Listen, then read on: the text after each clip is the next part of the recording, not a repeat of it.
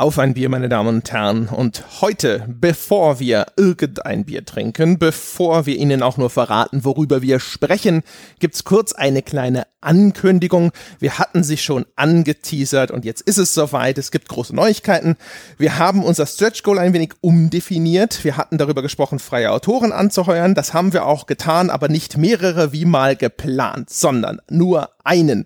Und zwar Wolfgang Walk, der in Zukunft als freier Mitarbeiter in Teilzeit festes Mitglied unseres wunderbaren Podcast-Teams sein wird. Hallo Wolfgang. Ja, hallo in die Runde. Schön dabei zu sein. Wir sind natürlich extrem begeistert. Ich hoffe, ihr da draußen auch.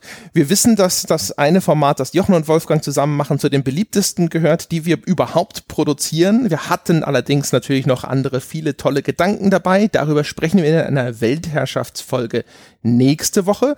Jochen, magst du den Wolfgang vielleicht noch mal kurz den Menschen da draußen vorstellen, die bislang noch nicht mitbekommen haben, wer das eigentlich ist? Aber natürlich, der Wolfgang, du hast es ja schon erwähnt, mit dem mache ich jetzt ja seit einigen Monaten das Format Walkthrough. Der Wolfgang ist ein in der Branche sehr bekannter Spiele, also deutscher Spieleentwickler und äh, Spieleautor. Der hat zum Beispiel mitgemacht an Die Siedler 3, an Incubation, an Aquanox. Das heißt, er hat in den, ja Wolfgang, oder? In den, in den letzten, wie lange jetzt? 20 Jahren an sehr, sehr vielen, sehr, sehr bekannten Spielen, insbesondere aus Deutschland, aber nicht nur, mitgearbeitet und ist jetzt oder in den letzten Jahren eher auf einer Consultant-Ebene tätig. Das heißt, er berät junge Entwickler bei ihren Konzepten, bei ihren Prototypen und entwickelt oder schreibt gleichzeitig auch noch an Spielen mit, zuletzt an Phoning Home. Habe ich das halbwegs richtig zusammengefasst, Wolfgang? Ja, seit äh, 1995 äh, bin ich da äh, professionell tätig, also so, dass ich dann tatsächlich mein Geld damit verdiene. Seit 1991 war das hobbymäßig, ist ja schon ein paar Jahre. Wunderbar. Und äh, ja, alles weitere, wie gesagt, wir versuchen, ja, das ist der Plan, jetzt in der kommenden Woche nochmal eine Weltherrschaft aufzuzeichnen. Da sprechen wir dann noch ein bisschen ausführlicher darüber, was wir alles so vorhaben, was wir uns so vorstellen. Auf jeden Fall die wichtigsten Eckdaten, meine Damen und Herren. Wolfgang Walker ist auch ab sofort dabei und wahrscheinlich im Juni dann schon mehr von Wolfgang. Und wir wissen alle, von einem guten Mann kann es nie genug geben. Meine Herren, wir haben diese Folge schon mal angefangen. Da haben wir Bier getrunken. Ich erinnere mich ein wenig wehmütig an einen Baltic Ale, das mir Malte geschickt hat. Jetzt müssten wir wegen technischer Probleme aber diese Aufnahme in den Vormittag verlegen. Ich nehme an, die Biergespräche fallen heute kürzer aus, oder, Jochen? Ja, zumindest von meiner Seite aus fallen sie sehr kurz aus, denn sie wären eher Kaffeegespräche. Wobei ich höre Kaffee trinke, nämlich vom Dominik, der mir vor nicht allzu langer Zeit nochmal ein Care-Paket des guten Ibiza-Kaffees mitgebracht hat und der ist nach wie vor fantastisch. Ja, ich habe ja auch einen schönen kolumbianischen Südhang. Äh, das ist äh, das ist sehr lecker. da steht jetzt aber nicht wirklich drauf, dass der aus dem Südhang ist, oder? Nein, natürlich nicht. Aber, aber Fairtrade, Fairtrade und Bio. Also hm. Boah, immerhin, ja. Fairtrade, ein, immerhin, ja. ja. Ein Mann mit Prinzipien, das ist sehr schön. Ja, ich hatte auch ein Prinzip bei meiner Kaffeewahl. Ich trinke, ich glaube, das ist der herzhafte von Melitta oder sowas. Also es, es gab es in so einem ein Kilo Paket im Angebot, wisst ihr? Das war so das Ding. Da habe ich mir gedacht, so, ist, ja. Ist, ist das nicht die Firma, die garantiert nur unter Elfjährige beschäftigt? Ich bin mir nicht ganz sicher, aber er schmeckt danach. du musst nämlich wissen, Wolfgang, Fairtrade für André bedeutet, dass er so wenig Geld wie möglich bezahlt. ja, Finde es nur fair. Also, das ist ganz eindeutig. Und ich meine, äh, die, wir wissen alle, ja, man schmeckt das schon raus, wenn so eine Kaffeebohne von Kinderhänden gepflückt wird, ja, das, dass die nicht so grob vom Strauch gerissen wird das hat einfach so ein ganz eigenes Aroma, so ein ganz eigenen Flavor, auch so im Abgang, ja. Ich auch das, das Salz der Tränen, ja, gibt dem Kaffee ein ganz besonderes Geschmack. Ich glaube, auf Patreon sind wir gerade unter 13.000 gesunken. Ja, das wäre natürlich schlecht, ja. Apropos Patreon, meine Damen und Herren, wir brauchen jetzt nämlich eigentlich mehr Geld auf Patreon, weil Wolfgang ist ein bisschen teurer als das, was wir uns eigentlich ursprünglich vor, vorgestellt haben. Also ähm, bei der Gelegenheit. Weil ich Fairtrade-Kaffee trinke, genau. Ja, genau, ja, eben. Genau deswegen. Und wenn Sie wollen, dass auch ich Fairtrade-Kaffee trinke, patreon.com slash auf ein Bier, meine Damen und Herren. Ja, Stretch Goal, 17.000 und ab sofort kommt mir nur noch eine fair gehandelte Bohne in die Wohnung. So, Meine Herren, kommen wir dann zum Thema des Tages. Wir haben uns vorgenommen, mal erstens über die Landschaft an Computerspielpreisen in Deutschland zu sprechen. Und weil einer der bekanntesten Computerspielpreise in Deutschland, der Deutsche Computerspielpreis, kurz DCP, ein Förderpreis des Bundes ist, werden wir wahrscheinlich auch auf das Thema Spieleförderung irgendwie zu sprechen kommen. Und genau wie beim letzten Mal schiebe ich jetzt sofort jegliche Verantwortung und auch die Einführung in dieses Thema an Jochen ab, der hat uns das alles eingebrockt. Ha, und jetzt muss ich, muss ich die Suppe, Suppe auch noch auslöffeln oder wen? Das ist ja, gehört sich hier ja überhaupt. Hast du gekocht? Jetzt wirst du es ja auch essen müssen. Verdammt, ich dachte, ihr esst sie. Nein. Vielleicht mal kurz zum Hintergrund, warum ich mir das gedacht habe. Es gab ja dieses Jahr zum einen den ja viel diskutierten Skandal beim deutschen Computerspielpreis. Da hat Mimimi Productions, die Hersteller oder die Entwickler von Shadow Tactics, haben den Preis für das beste Game Design nicht angenommen, haben ihn auf der Bühne verweigert. Das war so ein bisschen die Narration des diesjährigen Preises, die die restlichen Preisträger so ein bisschen unter oder in den Schatten gestellt hat. Und darauf aufbauen vielleicht oder das als aktuellen Aufhänger dafür zu nehmen, mal darüber zu reden, was haben wir denn in Deutschland für Preise? Nun weiß ich ja von euch beiden, ihr wart beziehungsweise seid immer noch in der Jury des Deutschen Entwicklerpreises. André, du warst mal in der Jury des Deutschen Computerspielpreises. Was haben wir denn für Preise? Und wie sieht das hinter den Kulissen bei diesen Preisen aus und welche Strahlkraft besitzen diese Preise? Weil von meiner ganz persönlichen Warte als Spieler, also als jemand, wenn ich jetzt einfach mal alles ausklammere, was ich so von hinter den Kulissen von Kollegen, von Entwicklern gehört habe, würde ich ja im ersten Schritt mal annehmen, diese deutschen Spielepreise, die braucht doch eigentlich kein Mensch, um jetzt mal so ein bisschen des Teufels Advokaten zu spielen. Und ich glaube, da würde schon Wolfgang das erste Mal widersprechen. Bevor der Wolfgang widerspricht, lasst uns aber ganz kurz nochmal, vielleicht wenigstens mal so einen ganz kurz den Blick schweifen lassen darauf, was es da gibt und vielleicht auch auf die zwei Preise, über die wir vielleicht im Kern sprechen werden. Also ich habe es schon eben erwähnt, es gibt einmal den Deutschen Computerspielpreis, der ist als Förderpreis gedacht, also er soll Kultur fördern in Deutschland, sieht man auch in den Kriterien des Preises wiedergespiegelt unter anderem. Und der wird getragen einmal von den Branchenverbänden, die steuern Preisgeld bei und einmal eben vom Bund, also von unseren Steuern sozusagen. Der schüttet inzwischen ganz manierliche Preisgelder aus. In diesem Jahr so ungefähr so eine halbe Million waren das ungefähr, glaube ich, 510.000, wenn ich das richtig im Kopf habe. Ist ist auch der einzige wirklich signifikant dotierte Preis, der an Computerspiele in Deutschland verliehen wird. Der andere, der Deutsche Entwicklerpreis, ist dafür so der Preis mit der längeren Tradition und der ist so der Preis von Entwicklern für Entwicklern, ist also quasi so auch aus dieser Entwickler-Community, aus dem Entwicklernetzwerk entstanden. Der Stefan Reicher, das ist der Initiator des Preises, ist auch so eine zentrale Figur, was so die Vernetzung in Deutschland angeht, ist auch derjenige, der die äh, Entwicklerkonferenz Quo Vadis ins Leben gerufen hat. Ansonsten, ich weiß nicht, ob wir darüber hinterher wirklich sprechen werden und wollen, gibt's natürlich auch noch die ganzen Preise, die von den Magazinen verliehen werden. Also die GameStars zum Beispiel, keine Ahnung, ich wahrscheinlich vergibt auch die PC Games noch irgendwelche Jahresawards an Computerspiele.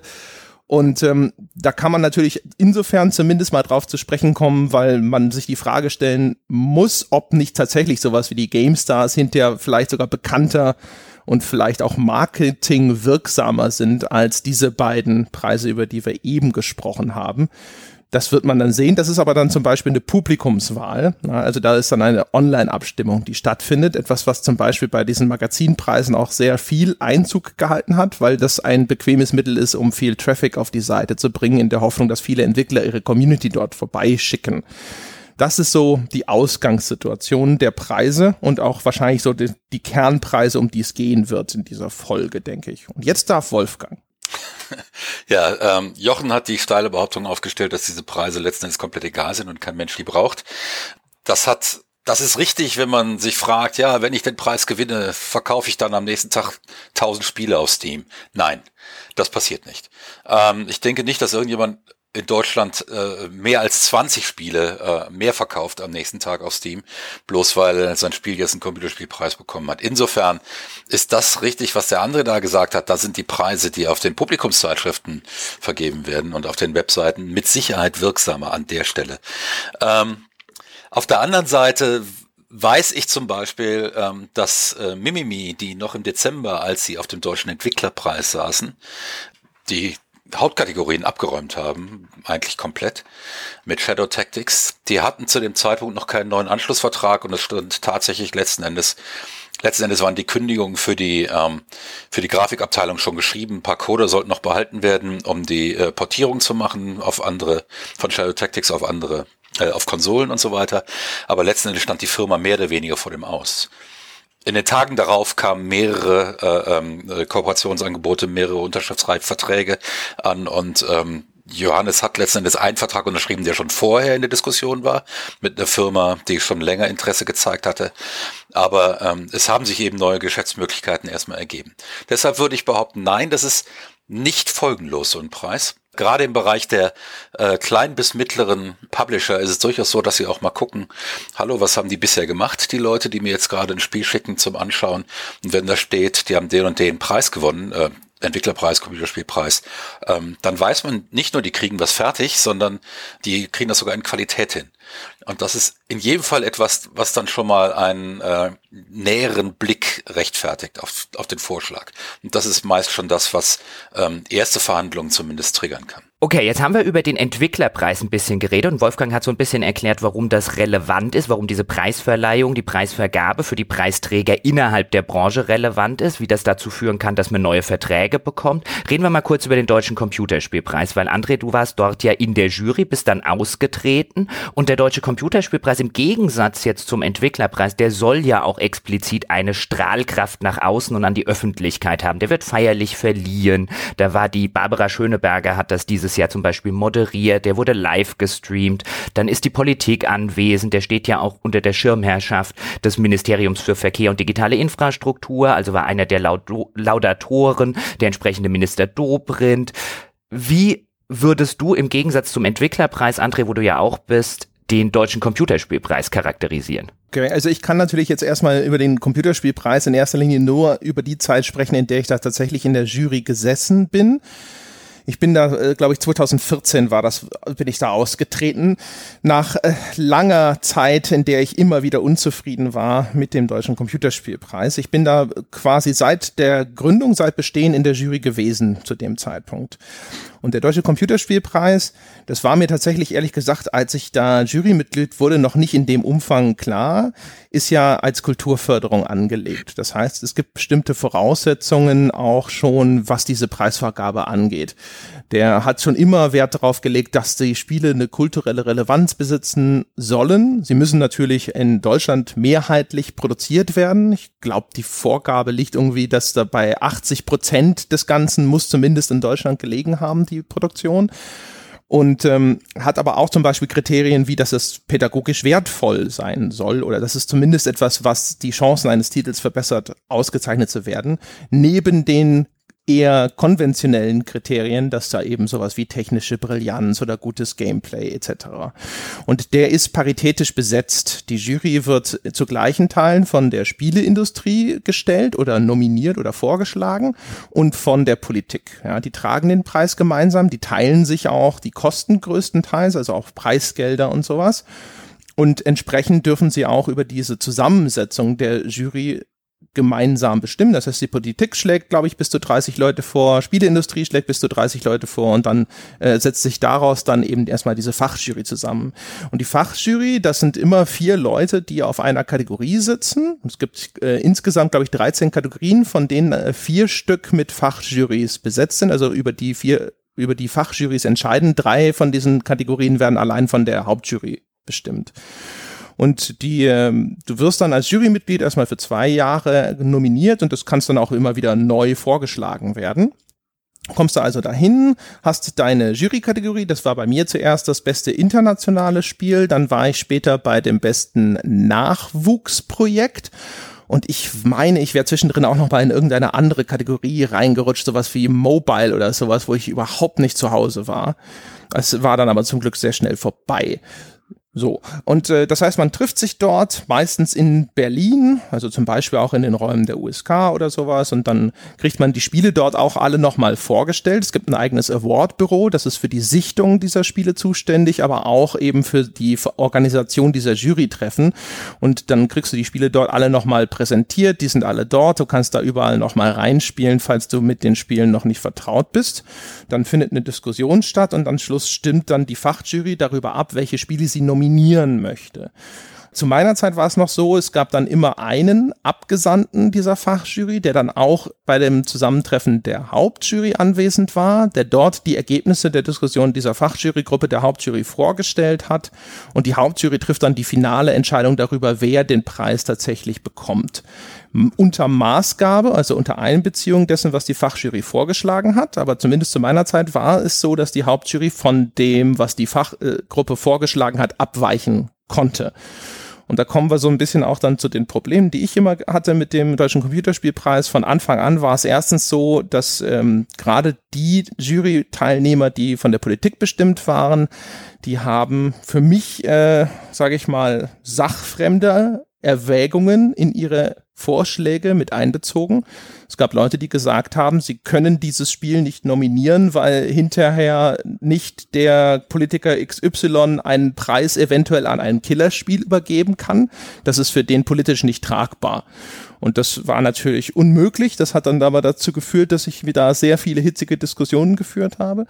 Es hat dann aber auch dazu geführt, dass ich das Gefühl hatte, zumindest bei einigen den Leuten, mit denen ich gesprochen habe, dass durchaus da so ein bisschen Stückchen für Stückchen vielleicht ein Umdenken stattfand so dass ich für mich damals gedacht habe, okay, ich finde dieser Preis, so wie das funktioniert, da kommt bei mir zumindest unterm Strich nicht der Gewinner raus, den ich mir vorstellen würde.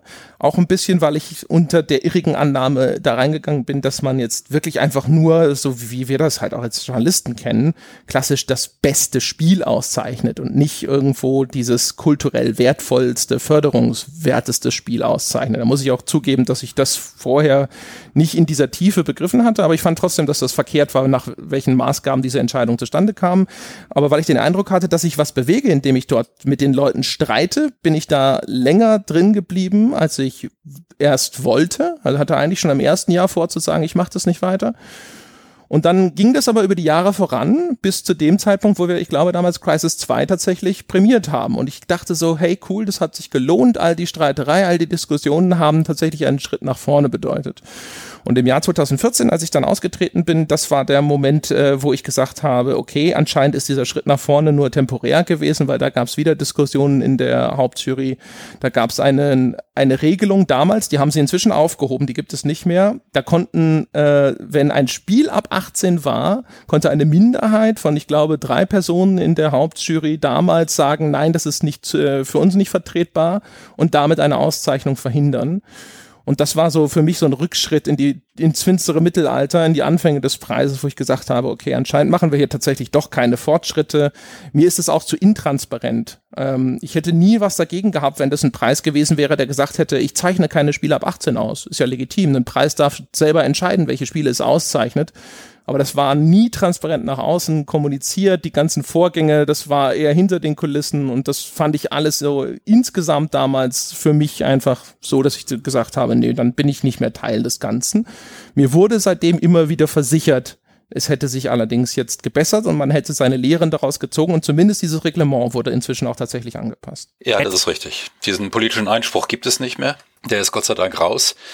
Was dieses Jahr das Problem war, war, war, war nicht irgendwie politischer Einfluss, äh, sondern das Problem war, dass äh, einigermaßen amateurhafte Art und Weise des Auszählens äh, der Stimmen und der, vor allem der Dokumentation der Stimmen offensichtlich stattfindet, die ähm, es möglich macht, äh, oder sagen wir, die es unmöglich macht, von außen nachher zu sehen, wo die ganzen Stimmen geblieben sind. Ähm, und äh, ähm, fehlende Stimmen aufzuklären und so weiter. Das hat dazu geführt, dass äh, ähm, es dieses Jahr zu dem Eklat kam. Also es war, war nicht mehr die Sache von wegen, wir hatten hier ein gewalthaltiges Spiel, wie, was weiß ich nicht, keine Ahnung, und das sollte ausgezeichnet werden und dann hat eine Minderheit gesagt, nee, das machen wir nicht. Die Zeiten sind seit zwei oder drei Jahren dann tatsächlich vorbei, zwei Jahren. Ich glaube, seit 2016 ist das tatsächlich neu aufgesetzt. Jetzt würde ich aber mal gerne noch eine andere Frage stellen, weil André, du hast das vorhin kurz angeschnitten. Du hast nämlich gesagt, dann trifft sich die Jury und dann kann man die ganzen Spiele nochmal so ein bisschen anspielen und die werden nochmal präsentiert. Wie läuft das denn im Vorfeld, auch beim Deutschen Entwicklerpreis, Wolfgang? Wie werden die Spiele von der Jury gespielt? Bekommt man die vorher, bekommt man da eine Bild zugeschickt von dem Spiel? Kann man die in einer entsprechenden Fassung so lange spielen, wie man das möchte? Äh, ein, ja, so lange wie man möchte, ist immer so eine Sache, weil wenn wir, also ich sitze in der Story-Jury, Best Story äh, beim Deutschen Entwicklerpreis, zusammen mit André übrigens, und äh, man kriegt dann, dieses Jahr waren es glaube ich 15 Titel, ähm, ohne weitere Erklärung, warum die Story jetzt toll sein soll. Ähm, ohne weitere, man kriegt kein Exposé, nichts, man kriegt ein Steam-Key, manchmal nicht mal das, manchmal kriegt man irgendwo einen Download, manchmal ist das Ding nur auf äh, ähm, iPad spielbar, wenn man dann kein iPad hat, kann man sehen, wo man bleibt. Also das ist alles, äh, da, da muss auch noch stark professionalisiert werden an der Stelle, dass bestimmte Mindestanforderungen an den, äh, an die Einreichung auch äh, definiert werden. Da laufen aber auch Diskussionen. Man hat dann theoretisch Zeit, jedes Spiel so lang zu spielen, wie man will ist natürlich immer schwierig dann für Spiele, die vielleicht einen so in den ersten 30 Minuten nicht richtig packen. Ob man die nochmal anpackt, ist dann immer so die Sache. Ähm, kann sein, dass sie hinterher ganz großartig werden. Gerade beim Thema Story wäre es ja wichtig, vielleicht 10, 12, 15 Stunden den Überblick zu haben. Da man das aber nicht machen kann, man hat so ungefähr vier Wochen Zeit ähm, mit äh, über zehn Spielen, kann man das nicht so intensiv spielen. Man sieht also, was packt einen früh, das, das, spielt man dann ein bisschen länger und die richtig tollen Sachen, die spielt man vielleicht sogar auch mal bis zum Ende, wenn es nicht ewig lange dauert. Also ich habe dieses Jahr beispielsweise den Preisträger Silence äh, ähm, fertig gespielt. Das war wirklich sehr, sehr schön erzählt. Ansonsten gibt Spiele, die guckt man eben nur, tatsächlich nur eine Viertelstunde an und das ist schade. Es sollte eigentlich, eigentlich würde ich ganz gerne vorher so ein kleines Dokumentenstudio machen und sagen, alles klar, hier, der, der Plot, das Exposé, die Art und Weise, wie die hier an Storytelling rangehen und das mir mal auch erklären, das interessiert mich, das schaue ich mir jetzt tiefer an. Das ist schwierig, so wie es jetzt gerade ist. Wie ist es beim, beim DCP, André? Wie ist da dein Eindruck? Wird das alles wirklich gespielt? Also das kommt, glaube ich, auch stark darauf an, äh, wie die, die Gruppe sich zusammensetzt. Also ich habe von Leuten gehört, die sich sehr darüber beklagt haben, dass in ihrer Fachgruppe die Leute nicht ausreichend im Bilde waren über die einzelnen Titel und sich sehr darauf verlassen haben, dass ihnen die Präsentation im Rahmen des Jurytreffens beim Deutschen Computerspielpreis den nötigen Überblick gibt.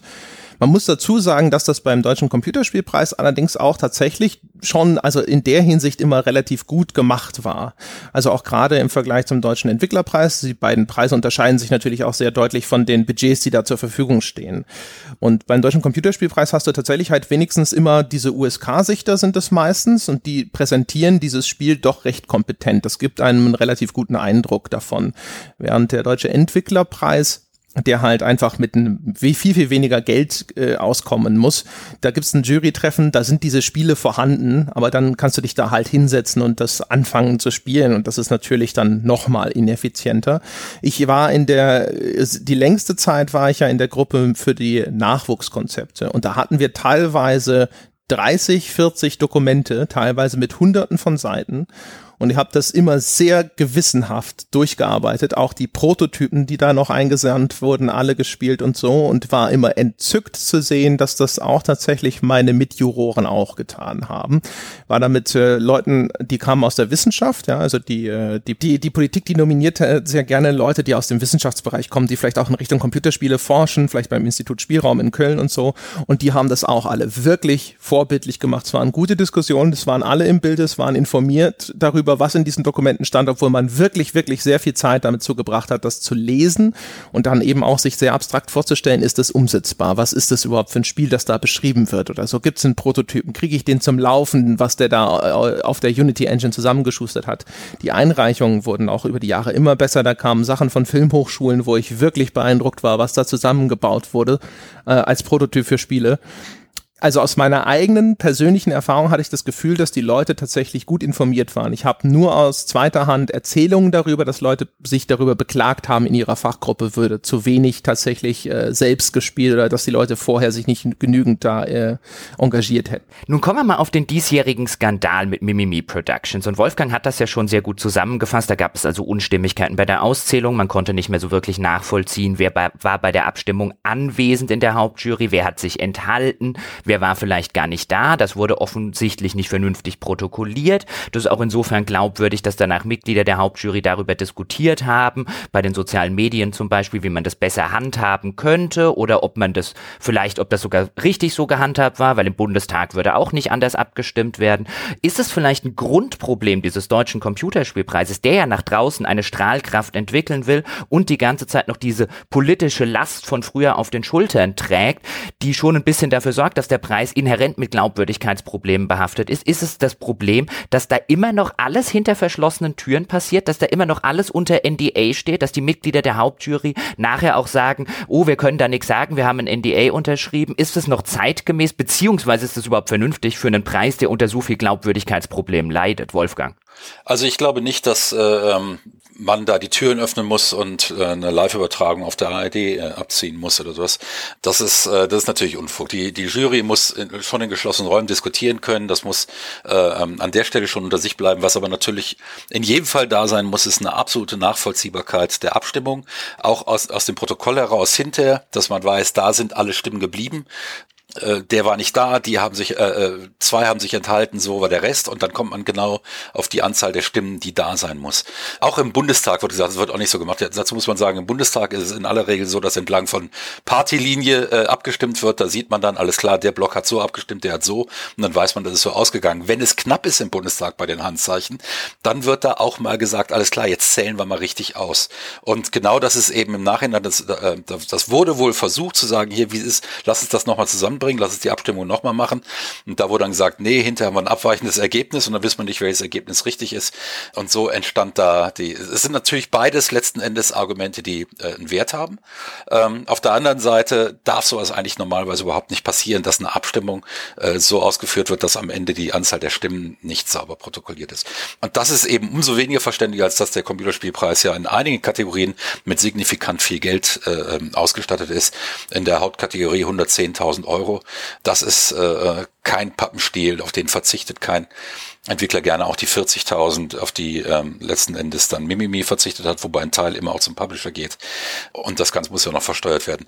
Das ist für jemanden wie Mimimi ein Haufen Geld. Man sollte alles tun, damit das wirklich juristisch völlig unangreifbar ist im Nachhinein. Aber dazu reicht es eben, dazu muss man das nicht, muss man nicht die Türen aufmachen und sagen, äh, das ist jetzt öffentlich, sondern dazu muss es eigentlich nur sein, dass am Ende ein Protokoll steht, wo genau dokumentiert ist, wo sind die Stimmen geblieben. Also ich würde mir bei dem Preis äh, natürlich schon eigentlich ein bisschen mehr Transparenz wünschen. muss dazu sagen, wir hatten am Anfang kein NDA als Jury. Die NDAs kamen dann später äh, äh, als, ich glaube im Nachgang, als äh, ich, der Thomas Lindemann sogar schon im Vorfeld der Preisverleihung den ersten Eklat des äh, Deutschen Computerspielpreises publiziert hat, als nämlich dann äh, so ja, aus Verlegenheit Anno prämiert wurde in der internationalen Version, weil nämlich die Spiele, die in diesem Jahr in der internationalen Kategorie, und da war ich noch in der internationalen Kategorie, nominiert waren und hätten gewinnen sollen, politisch nicht zumutbar waren. Das war meine ich das Jahr als Dragon Age Origins und Uncharted 2 in der internationalen Kategorie nominiert waren. Da war ich in der Hauptjury das erste Mal und habe da wirklich äh, gefühlt zumindest stundenlang mit den Leuten diskutiert, um zu sagen, also Erstens, ja, Dragon Age Origins, ich hätte das auch nicht als Gewinner gesehen. Uncharted 2 war das Spiel, das gewinnen sollte. Auch nach der Meinung der Fachgruppe. Aber es hätte auf jeden Fall auch als Gewinner in Betracht gezogen gehört. Und ähm, da war natürlich ein Spiel ab 18 und sowas. Und damals war der Preis in der Hinsicht eben noch, sage ich mal, rückständiger. Und das äh, war für einige Leute erstmal gar keine Diskussion überhaupt wert. Und das hat mich dann sowieso schon mal so ein bisschen auf die Palme gebracht. Und dann war ihnen Uncharted 2 auch noch zu brutal, weil da konnte man ja Leuten das Genick brechen. Und dann habe ich halt damals da gestanden und gedacht, das ist ein USK 16 Spiel, über das wir hier sprechen. Und wir haben trotzdem schon wieder diese Debatte darüber, ob das jetzt zu gewalttätig ist, um ausgezeichnet zu werden. Und es konnte dann tatsächlich keine Mehrheit erringen. Und deswegen dann dieser Kunstgriff, dass es ja von Anno eine internationale Version gab, die man dann ausgezeichnet hat. Und das äh, ist dann vorher ruchbar geworden. Ich sage gleich dazu, ich war es nicht. Aber das ist es erschien dann ein Artikel von Thomas Lindemann, ich glaube am Tag der Preisverleihung, weil ich erinnere mich daran, dass ich äh, an dieser äh, Preisverleihung davor stand und dann wurde das schon so auf Handy rumgereicht, dieser Artikel. Und deswegen gab es dann hinter das Jury-NDA. Zum einen natürlich zu Recht, weil es schon natürlich nicht sein kann, dass ein Preisträger dann vorher schon irgendwo in der Presse verraten wird. Aber andererseits, naja, kann man sich natürlich zumindest nicht der zynischen Vermutung erwehren, dass das eigentliche, der eigentliche Grund eher gewesen ist, dass jetzt halt diese, diese Abläufe hinter den Kulissen da auf einmal ruchbar geworden sind. Und ehrlich gesagt, da bin ich sehr froh drum, weil ich das Gefühl habe, das ist, das sind die Momente, Momente, wo sich beim Deutschen Computerspielpreis anscheinend dann was bewegt. Wenn solche Sachen an die Öffentlichkeit kommen und sie gezwungen werden, äh, sozusagen die eigene bigotte Haltung zu konfrontieren und dann eben auch zu korrigieren, in dem Fall zumindest jetzt für eine, für eine Zeit lang. Oder jetzt auch vielleicht endgültig hoffentlich. Und von daher, also ich finde es schon ganz gut, wenn, äh, wenn eine gewisse Transparenz da ist. Umgekehrt gebe ich Wolfgang recht, äh, die Juryabstimmung, also auch konkret, wer hat was gesagt, wer hat wie argumentiert und solche Sachen, das muss geheim bleiben, weil ansonsten öffnet man wiederum anderen Erwägungen Tür und Tor, die dann eine Juryentscheidung beeinflussen können. Also wenn dann jemand, keine Ahnung, vor irgendeinem Branchenkollegen nicht schlecht dastehen möchte oder sind ja auch Freelancer in den Juries. Also jemand wie Wolfgang, der zum Beispiel halt für andere Entwicklungsstudios arbeitet, der muss sich vielleicht, das ist jetzt natürlich also nicht auf Wolfgang konkret bezogen, aber jemand, der in so einer Funktion tätig ist als Freiberufler, muss sich überlegen, kann ich tatsächlich jetzt äh, sagen, nein, dieses Spiel soll nicht ausgezeichnet werden, wenn das ein guter Kunde von mir ist und so. Von daher ist es schon wichtig, dass es da einen gewissen Schutz gibt für die Leute, die in der Jury sitzen. Das sehe ich auch so.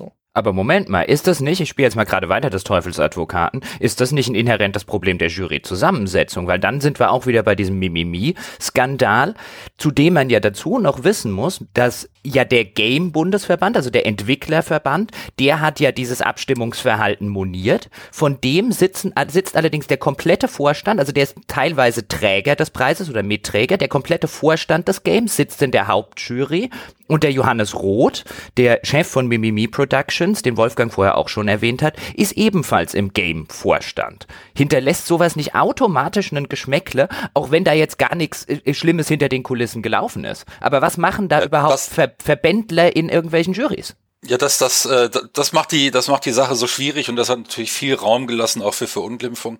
Ähm, ich kenne den Johannes äh, seit seit seinem ersten Semester als Game Design Student und ich weiß, dass es einer der integersten Menschen ist, die, die mir je über den, den äh, Weg gelaufen sind.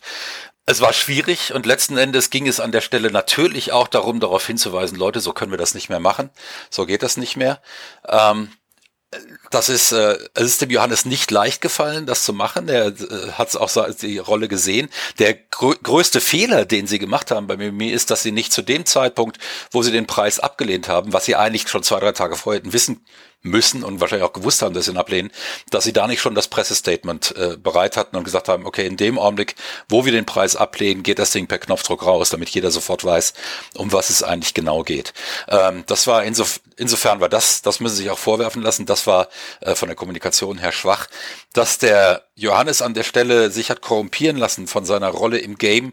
Ähm, glaube ich nicht, zumindest nicht in einem Maße, dass, dass er sagt, ich lasse mich hier jetzt von politischen Karren spannen. Ähm, er hätte den Preis in jedem Fall abgelehnt, weil er in keinem Fall einen Preis haben möchte, ähm, der, auf dem irgendein Schatten liegt. Dafür gewinnt er auch einfach zu viele Preise. Die brauchen den Preis nicht. Die brauchen momentan auch, auch nicht, auch wenn es weh tut, auch das Geld nicht unbedingt. Die Firma wird weiter existieren. Insofern war das möglich und ähm, ich halt halte es nach wie vor für ähm, nicht in der Art und Weise, wie es dann passiert ist, aber für absolut die richtige Entscheidung, den Preis nicht anzunehmen.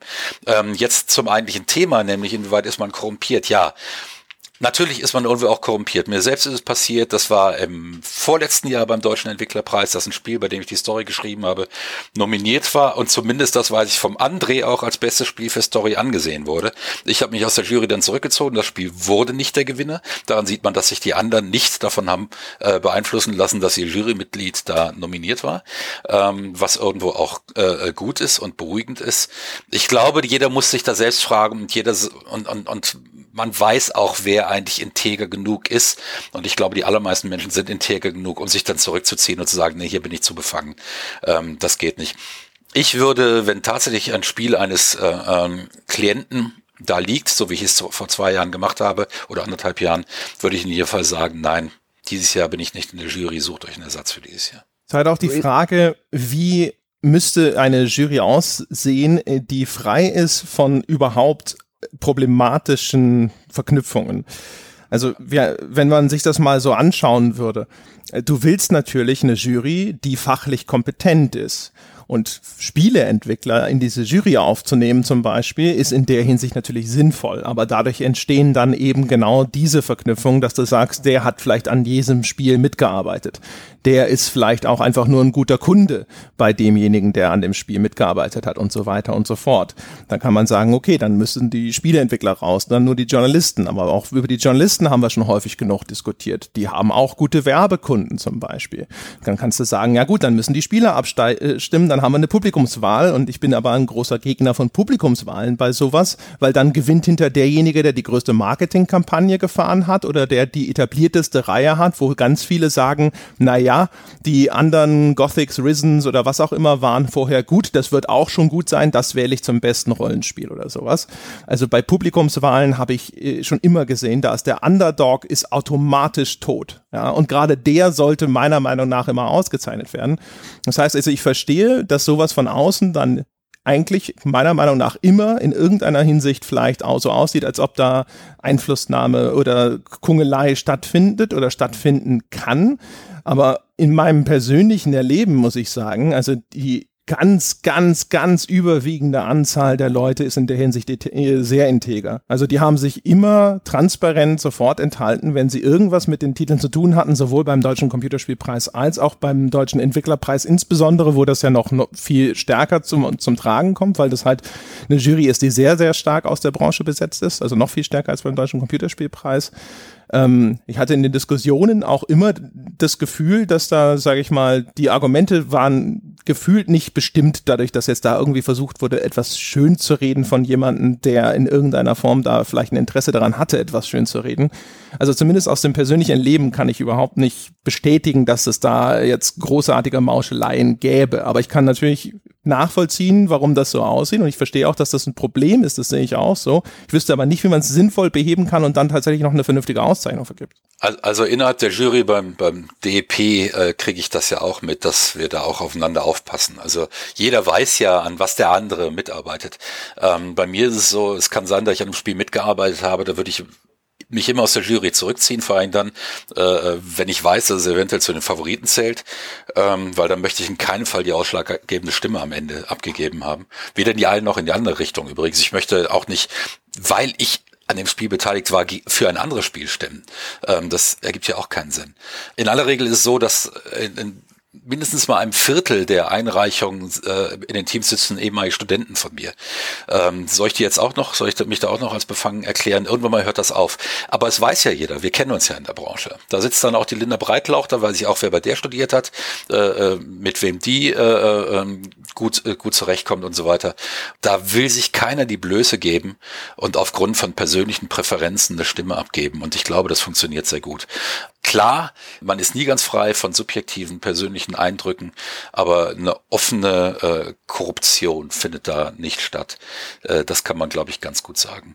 Ähm, viel schlimmer war das und äh, äh nochmal wieder auf das zurückzukommen, was andere hatte, dass dann eben tatsächlich Entscheidungen, die fachlich begründet waren, politisch korrigiert wurden. Das hat aufgehört. Das hat dem Deutschen Computerspielpreis sehr gut getan. Wenn die jetzt noch eine tatsächlich professionelle ähm, äh, Dokumentation des Stimmverhaltens äh, hinbekommen, dann würde ich sagen, ist das ein guter Preis, der inzwischen auch äh, vernünftig dotiert ist. Um jetzt mal so ein bisschen den Bogen hinzukriegen, wo wir gesagt haben, Förderung es darf aber nicht sein, dass der Computerspielpreis letzten Endes das Hauptfördermittel in Deutschland ist, weil dann werden viel zu wenig Firmen ausgezeichnet, werden viel zu wenig Projekte gefördert. Da haben wir auch, also ich habe in, äh, in meiner Reportage da auch Stimmen zu gehabt und darüber gesprochen. Das ist als Förderinstrument auch nur bedingt brauchbar weil äh, ich, da, ich weiß gar nicht mehr, wer es war, der das gesagt hat, aber auf jeden Fall hat einer davon, äh, von denjenigen, die ich interviewt habe, hat gesagt, du kannst halt einfach kein Business aufbauen auf die Chance hin, dass du vielleicht einen Preis gewinnst.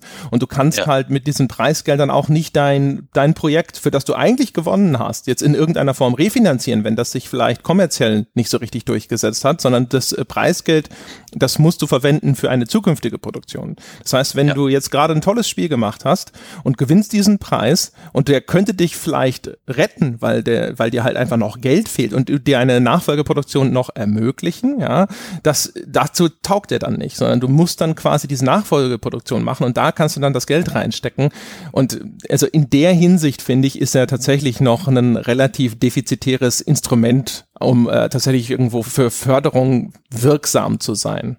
Ja, das ist vor allen Dingen kannst du auch keine neue Produktion darauf aufbauen, dass du für deine alte eventuell einen Preis gewinnst. Das ist ähm, dafür brauchst du einfach viel zu viel Glück. Das geht nicht. So kann ich nicht kalkulieren als Chef einer Firma. Das heißt, ich brauche, ich bräuchte Förderinstrumente, die wesentlich zuverlässiger abrufbar sind und vor allen Dingen unabhängig davon, was ich groß vorher gemacht habe, ob ich da einen Preis für das Spiel irgendwo habe. Ähm, ich muss es unabhängig davon haben, äh, letzten Endes, ob ich jetzt in einer Lotterie Glück habe, sondern es muss tatsächlich aufgrund von Qualitätsmerkmalen einigermaßen zuverlässig stattfinden, die Förderung. Und das geht eben nicht über einen Preis, das geht nur über eine gezielte Wirtschaftsförderung, das geht über gezielte Projektförderung aufgrund äh, von Kriterien, die, die affirmativ überprüfbar sind. Und dann wenn die überprüfbar sind, habe ich auch ein Anrecht auf diese Förderung.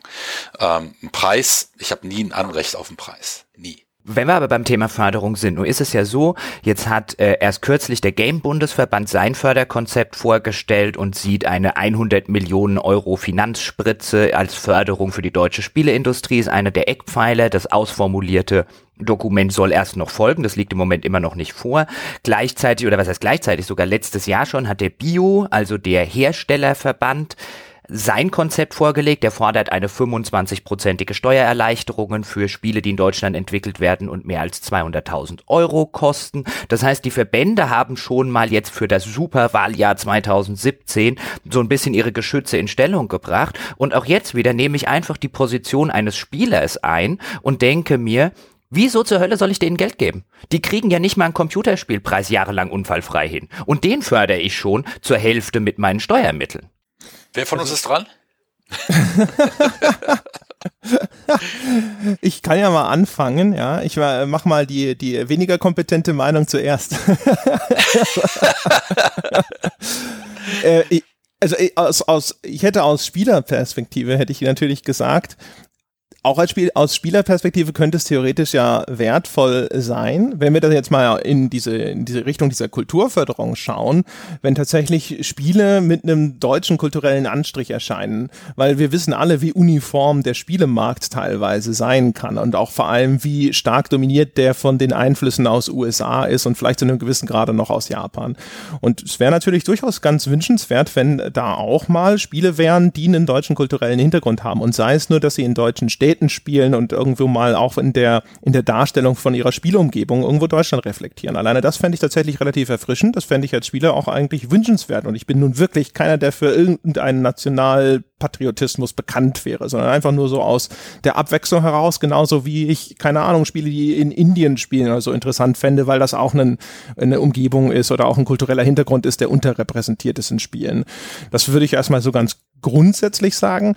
Und wenn ich äh, so drüber nachdenke, ich keine Ahnung, ich kann man nicht auch als Spieler sagen, ich finde es insgesamt wünschenswert, dass es eine nennenswerte, eine größere Spieleindustrie in Deutschland gibt, damit Leute dort zum Beispiel auch arbeiten können, also die sich das wünschen. Deutsche, die halt gerne in der Spieleindustrie arbeiten, möchten junge Menschen, selbst wenn ich selbst das nicht bin, ich kann schon anerkennen, dass es einen Wert hat, einen Förderungswerten äh, Umstand darstellt, äh, zu sagen, es sollte eine größere Spieleindustrie in Deutschland geben, damit diese Möglichkeit offen steht für die Leute, die dort in diese Richtung gehen möchten. Moment, aber dann noch kurz einhaken, Wolfgang, und dann, dann darfst du weitermachen und den Stab übernehmen. Aber ich sag ja nicht, und das würde ich jetzt auch ganz persönlich, also ich habe das natürlich jetzt immer so eine etwas überspitztere Position einfach für die Diskussion eingenommen. Meine persönliche Meinung wäre selbstverständlich, Kulturförderung für Spiele super. Wir sollten Kultur fördern und ich bin da genau wie André voll auf deiner Schiene, dass ich sage, wir sollten auch gerade die Perspektiven Kultur fördern, die der Markt, der internationale Markt sonst nicht abbildet. Da bin ich völlig d'accord. Meine Frage geht so ein bisschen in die Richtung, traue ich es es diesen Verbänden und diesem Digitalministerium, das wir noch nicht mal haben, also diesem Verkehrsministerium, zu, eine Spieleförderung, eine Kulturförderung auf die Beine zu stellen, die nicht ausgeht wie die Filmförderung, wo wir jedes Jahr zig Millionen Euro für Projekte verblasen, die nun wirklich nicht förderungsfähig, meiner Ansicht nach zumindest sind, und die wir nicht fördern sollten und von der die Allgemeinheit wirklich kulturtechnisch nichts hat. Traue ich der das zu? Und meine Antwort daraufhin wäre nein. Dazu gibt es mehrere äh, Blickwinkel wieder. Wenn ich mir jetzt mal rein in Spiele angucke, das Einzige, was mich als Spieler interessiert, ich möchte geile Spiele haben. Äh, und das ist und das ist international dasselbe. Die Frage ist jetzt natürlich, was sind geile Spiele und sind immer dieselben Formate aus Amerika ähm, dann tatsächlich irgendwann mal noch geile Spiele oder bricht dann irgendwann mal die große Langeweile aus? Und ich denke, je reifer und älter das Publikum wird, und das wird nun mal reifer und älter mit jedem Jahr, desto eher wird auch Diversität am Markt eine Chance haben, wenn diese Diversität sichtbar wird. Damit Diversität Diversität sichtbar ist, braucht sie Geld, um sich sichtbar zu machen. Das ist einmal das eine.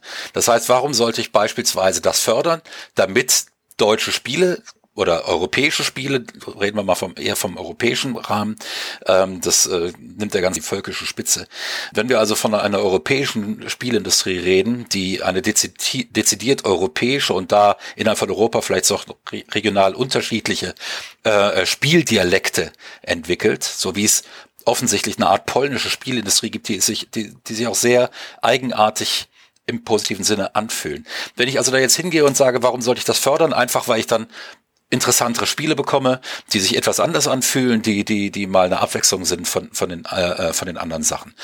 Wenn ich gerade momentan in die deutsche Spielelandschaft gucke, sehe ich nämlich, dass da einige relativ interessante Titel rauskommen. Jetzt gerade gestern ist The Search rausgekommen. Dreadnought ist in die Open Beta gegangen. Es, es kommt in jedem Fall noch Long Journey Home.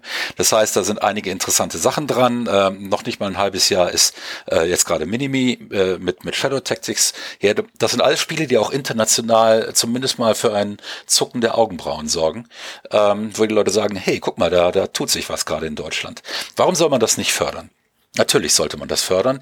Ähm, es gibt warum, warum, ja. warum, Wolfgang? Warum soll ich das Kultur fördern? Der internationale Produkte für den internationalen Markt, warum soll ich die als deutscher Steuerzahler Kultur fördern? Wenn wir über Wirtschaftsförderung reden würden, wir können über Wirtschaftsförderung reden, aber da hast du natürlich sehr strenge EU-Regularien, die dem einen einen äh, Riegel so ein bisschen vorschieben, weshalb ja auch in vielen anderen europäischen Ländern das einfach ausgehebelt jetzt, wird, indem man die Wirtschaftsförderung Kulturförderung nennt und sie unter falscher Flagge Jetzt, mu jetzt muss ich das Publikum bitten, eine Minute zurückzuspulen, um zuzuhören, wie ich nie dezidiert von Kulturförderung jetzt geredet habe, sondern einfach erstmal nur von Förderung.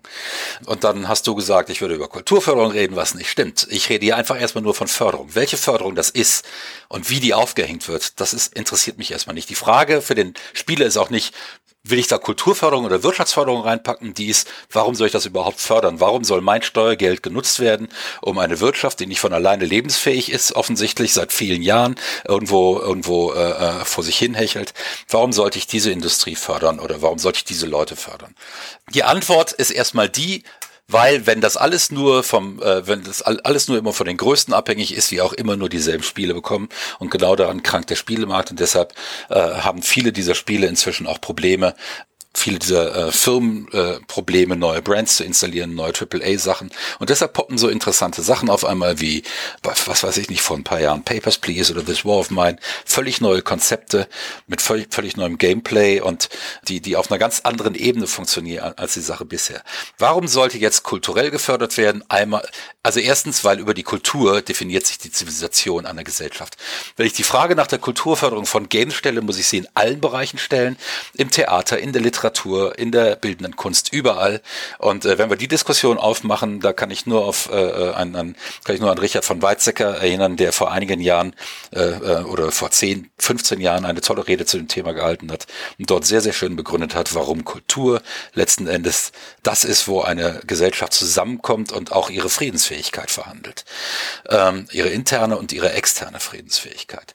Das zweite wäre eine Wirtschaftsförderung äh, und da muss man sagen, dass Games an sich eine Schlüsseltechnologie sind, die ähm, ganz wichtig ist für die für, für die europäische Wirtschaft, für ähm, äh, für die deutsche Wirtschaft, für die Welt an und für sich, ähm, weil völlig neue ähm, äh, Technologien entstehen, nicht nur in der Art und Weise, wie Dinge beigebracht werden, in der Art und Weise, wie Dinge gesteuert werden.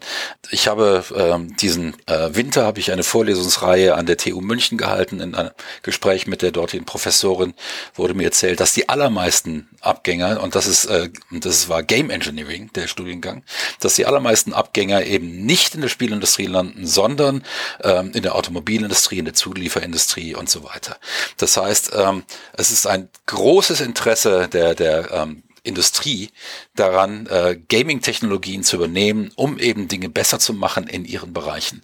Und warum das dann jetzt zu fördern ist, das sollte eigentlich äh, klar sein. Wenn das alles in Amerika, wenn die ganzen Technologien alle in Amerika und oder in Frankreich oder in Finnland entwickelt werden, dann äh, wird, werden wir in Deutschland mittelfristig große Probleme mit unserer Industrie bekommen. Nicht nur mit der Spielindustrie, sondern auch mit der äh, bisherigen Großindustrie.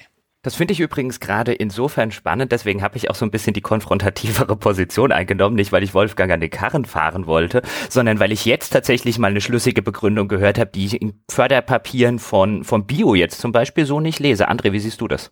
Man muss finde ich auch immer ein bisschen gucken. Äh, da gibt's ja auch wieder so ein bisschen die größeren Zusammenhänge. Also du hast ja selber schon gesagt, die, äh, die Kulturförderung, das ist häufig so ein Deckmäntelchen für eine Wirtschaftsförderung und das wird auch in anderen Ländern betrieben. Und da ist es natürlich so, wie auch schon in anderen Branchen, dass äh, du ein bisschen ins Hintertreffen gerätst, wenn du diese Instrumente eben nicht zur Verfügung stellst. Das heißt also, wenn jetzt zum Beispiel irgendein internationaler Publisher sich überlegt, wo er nochmal ein neues Studio ansiedelt, dann guckt er sich natürlich auch um, wo ist denn der günstigste Standort für ihn und eine Rolle dabei spielt auch, wo kriegt er denn die meiste Förderung. Und äh, wenn andere Länder jetzt schon ihm da etwas äh, die Hand reichen und das ein Konstrukt gefunden haben unter der unter dem Deckmantel, wenn man so will, der Kulturförderung, die ihm aber tatsächlich eine effektive Wirtschaftsförderung in Aussicht stellt, dann geht er vielleicht dorthin. Und auch unter dem Gesichtspunkt muss man natürlich sagen, ja, dann muss man da e-, entweder mitziehen oder man müsste halt versuchen, das dann auf einer europäischen Ebene so zu reglementieren, dass diese Förderprogramme auch in den anderen Ländern so gestaltet werden müssen, dass sie eben nicht mehr nur eine verdeckte Wirtschaftsförderung darstellen. Und von daher, also wenn das, da würde ich fast sagen, ist es mir am lieber, dass äh, Deutschland da eben auch das Spiel mitspielt und hoffentlich erfolgreich mitspielt, anstatt dass sie einfach zuschauen und so die Gaming-Industrie an sich vorüberziehen lassen. ist ja bei der Filmindustrie zum Beispiel auch so. Ähm, man kann jetzt natürlich sagen, was bringt es, dass da die großen Hollywood-Filme hier ab und zu gedreht werden? Oder was bringt es, wenn jetzt ein Ubisoft von irgendeiner Förderung profitieren kann? Aber dadurch, dass diese großen Hersteller oder diese großen Produzenten äh, diese, diese Förderung in Anspruch nehmen, schaffen sie dann halt auch häufig Voraussetzungen dafür, dass eben auch die kleineren Sachen existieren können oder überhaupt gedeihen können. Also wir in der Reportage hatten wir das, dass der Ralf Adam beschrieben hat, dass sich eben an die großen Publisher häufig dann eben die kleineren Studios sozusagen so ein bisschen anheften, ja, wie so Putzerfischchen oder sowas, ja, die halt dann eben auch davon profitieren und überhaupt nur überleben können, weil sie von denen dann eben Aufträge bekommen. Ich glaube zum Beispiel, jetzt, ich hoffe, ich erzähle keinen Quatsch, aber sowas wie diese Filmstudios in Babelsberg, das existiert halt, weil ab und zu große Hollywood-Produktionen dort drehen. Es gibt nicht so viele deutsche Produktionen, die das auf dem Niveau jetzt voll ausschöpfen würden. Und aber damit das ein deutscher Film überhaupt nutzen kann, wenn er denn alle Jubeljahre auf dem Niveau produziert wird, ja, ist es natürlich erforderlich, dass eben auch die Großproduktionen aus den wirklichen Filmnationen sowas in Anspruch nehmen. Sonst gäbe es diese Struktur halt gar nicht. Und ganz ähnlich ist es halt dann eben auch im Spielebereich. Ich befürchte, dass halt einfach nur diese gegenseitigen Abhängigkeiten, die entstehen dadurch, dass es eben in anderen Ländern auch Förderprogramme gibt, dadurch, dass eben Industrien in anderen Ländern größer sind und dass man eben hier noch nicht die Voraussetzung hat, um eine eigene starke Industrie zu schaffen, dazu führen, dass man gar nicht so sehr drumrum kommt, auch eben die Negativseiten teilweise in Kauf zu nehmen. Ich finde ja auch noch interessant in der Hinsicht, was Wolfgang gerade gesagt hat, nämlich welche Auswirkungen das nicht nur auf den Spielemarkt hat. Gerade dass zum Beispiel Absolventen dann häufiger in eine Auto- oder in eine Zuliefererindustrie gehen, weil sie dort mit ihren erworbenen Fähigkeiten im Game Design, ob das jetzt irgendwelche Gamification-Prozesse oder was auch immer sind, erheblich mehr Geld verdienen als in einer Spieleindustrie. Und ab dem Punkt wird's, glaube ich, wird's, glaube ich, spannend, weil ich habe den Eindruck, wir führen diese Diskussion immer so ein bisschen auf einer Ebene, also jetzt nicht unbedingt wir drei, sondern innerhalb dieser Branche auf so einer Ebene, wir brauchen eine starke deutsche Spieleindustrie im Sinne von einem, wir wollen international auch wer sein. Und jetzt verstehe ich das ja, wenn ich in der Branche wäre, wäre ich garantiert international auch gerne jemand, aber ich finde das eine schlechte Ratio.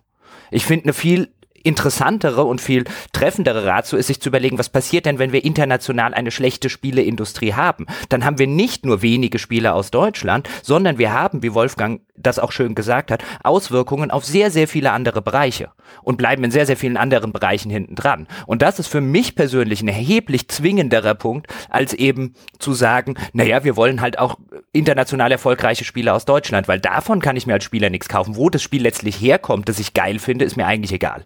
Ja gut, äh, mit der mit der Einschränkung, äh, mit der Einschränkung, dass eben äh, normalerweise eine bestimmte Kultur und wir haben ja immer noch regional unterschiedliche Kulturen auf dieser Welt, dass bestimmte Kulturen auch bestimmte Spiele hervorbringen.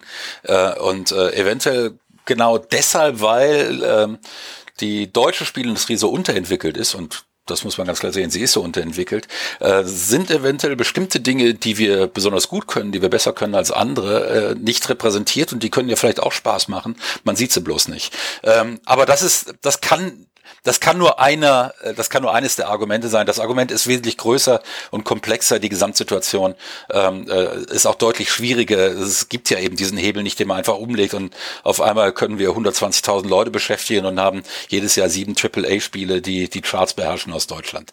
Ähm, das ist ja ein langer Prozess. Gleichzeitig muss man aber sehen, dass äh, ähm, sich deutsche Entwickler, die Zeiten, wo deutsche Entwickler nur für Adventure und Visum standen, die sind eben auch vorbei. Wenn, wenn man sich die größeren Produktionen Produktion, die die A- oder Double-A-Produktionen aus Deutschland anguckt, die jetzt im letzten halben Jahr rausgekommen sind, da ist nicht ein Adventure und nicht eine Visum dabei muss überlegen, es gibt ja auch einen Grund, warum die Gehälter in diesen Entertainment-Industrien meistens niedriger sind. Also das hast du ja nicht nur in der Spielindustrie, du hast es ja auch im Filmbereich zum Beispiel. Es ist ganz häufig so, dass dort weniger bezahlt werden muss, weil diese Industrien haben halt sozusagen so einen ganz eigenen Flair. Im Falle der Filmindustrie sicherlich noch dieser ganze Glitzer und Glamour, der darum herum existiert, aber eben auch dass der Wunsch an diesen Entertainment-Produkten mitzuarbeiten, die mitzugestalten, die man halt vielleicht als Kind oder auch sein ganzes Leben lang zuvor konsumiert hat und die einen fasziniert haben. Das heißt, du hast nicht nur das Problem, dass dann die Leute automatisch vielleicht dahin abwandern, wo bessere Gehälter sind, sondern du hast jetzt dann auch noch, wenn du in deinem eigenen Land überhaupt kein Angebot für solche Leute hast, eine Abwanderung ins Ausland. Ja. Also die talentierten Leute, die sich dafür interessieren und die da irgendwo was machen wollen, weil sie in diese Industrie rein wollen, die gehen dann halt in die USA. Das haben wir auch schon gesehen. Wir haben ja sogar schon vor Jahrzehnten gesehen, dass ganze Firmen in die USA ausgewandert sind, weil sie das Gefühl hatten, da haben sie einen besseren Standort. Ja, das ist richtig. Also wir verlieren Talente. Und äh, wenn sich da nicht bald was tut, dann wird das äh, sehr dramatisch und möglicherweise äh, dann wieder zu einer Situation führen, wo man sagt, alles klar, jetzt brauchen wir wenigstens wieder zehn Jahre, bis wir auch nur dahin wieder kommen, wo wir mal waren. Und es ist gerade äh, tatsächlich so, so eine, so eine ähm, äh, kritische Zeit, in der wir sind, denke ich. Jetzt gucke ich, jetzt gucke ich aber in den Filmbereich rein und der, gerade der Filmbereich ist ja einer, der von der Branche, von Entwicklern zum Beispiel, die auf Förderung pochen, immer wieder erwähnt wird. Und das ist natürlich auch verständlich, dass der Spieleentwickler dann schaut und sich anguckt, guck mal, wie groß unsere Industrie ist im Vergleich zur Filmindustrie inzwischen. Warum kriegen die so einen Riesenkuchen und wir nicht? Wir wollen sowas wie die Filmförderung. Das ist ja im ersten Schritt erstmal verständlich. Aber jetzt gucke ich mir das an. Jetzt gucke ich mir an, wie viel Millionen wir jedes Jahr in die Filmförderung und den Filmstandort Deutschland pumpen. Und sind wir da tatsächlich im internationalen Vergleich jemand?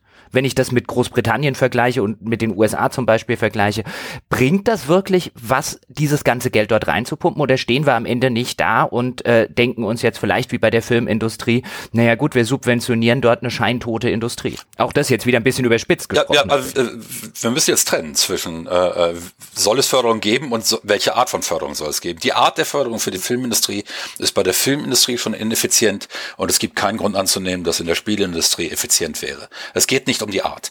Das fördert letzten Endes auch keiner, dass das irgendwie äh, äh, so so so ähm, ausgeweitet wird, dann auch noch auf Spieler. Ich glaube, das ist, kann, kann nicht ernst genommen werden, wenn sowas tatsächlich äh, irgendwo steht.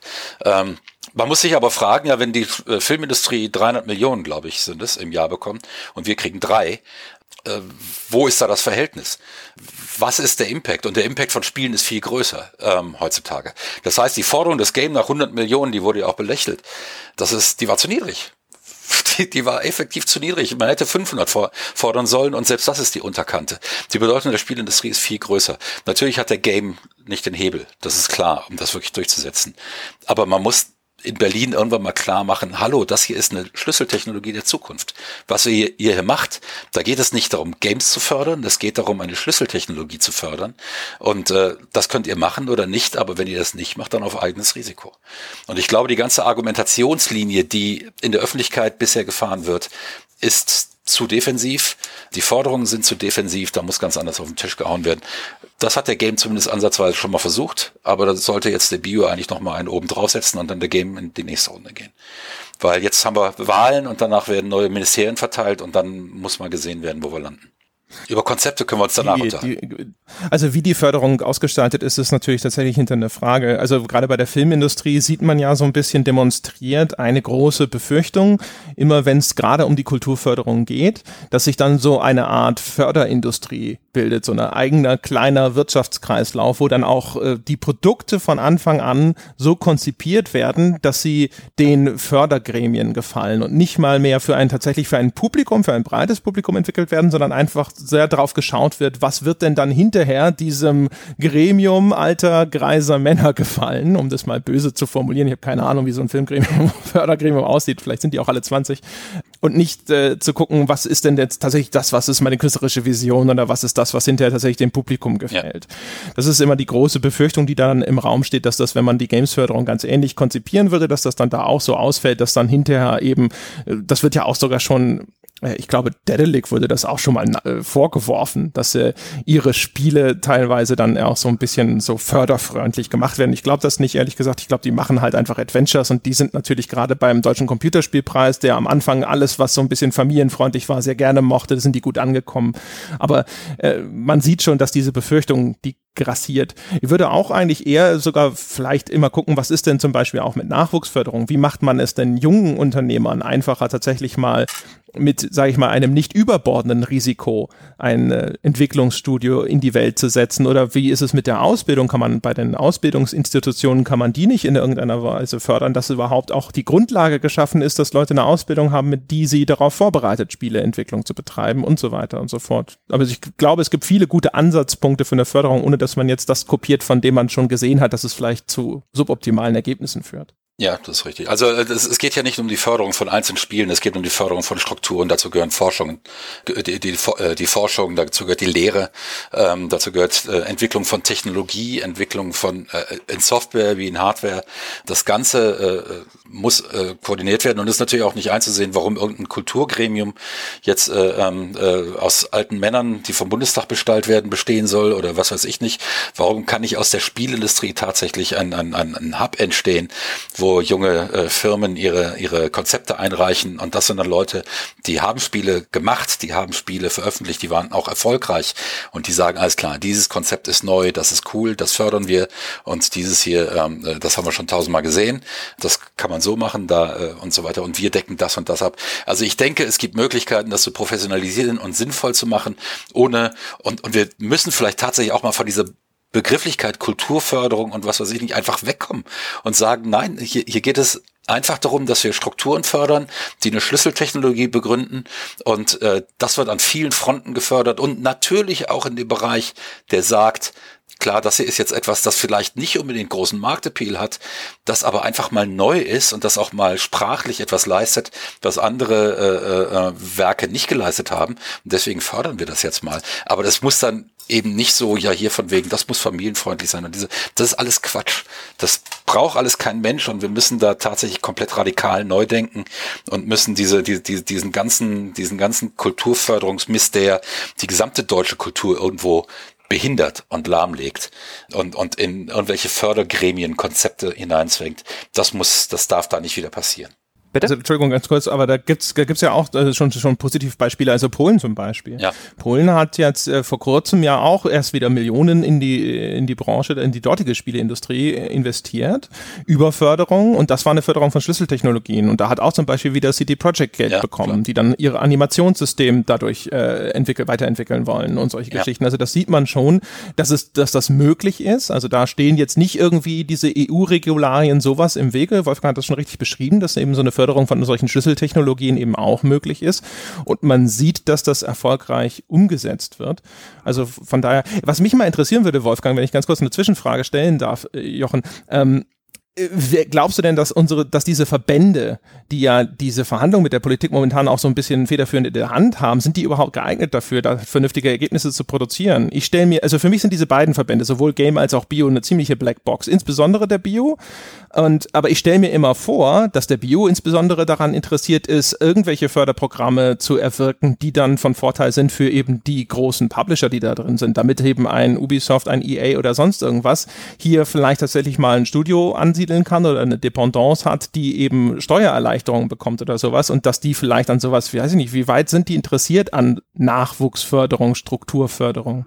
Also der Bio tut da ja was an der Stelle ähm, im Rahmen des Bio-Dev, aber natürlich sieht man dann auch wieder an, an, an dem Förderkonzept, das sie entwickelt haben, äh, Steuererleichterungen für Projekte oberhalb von 200.000.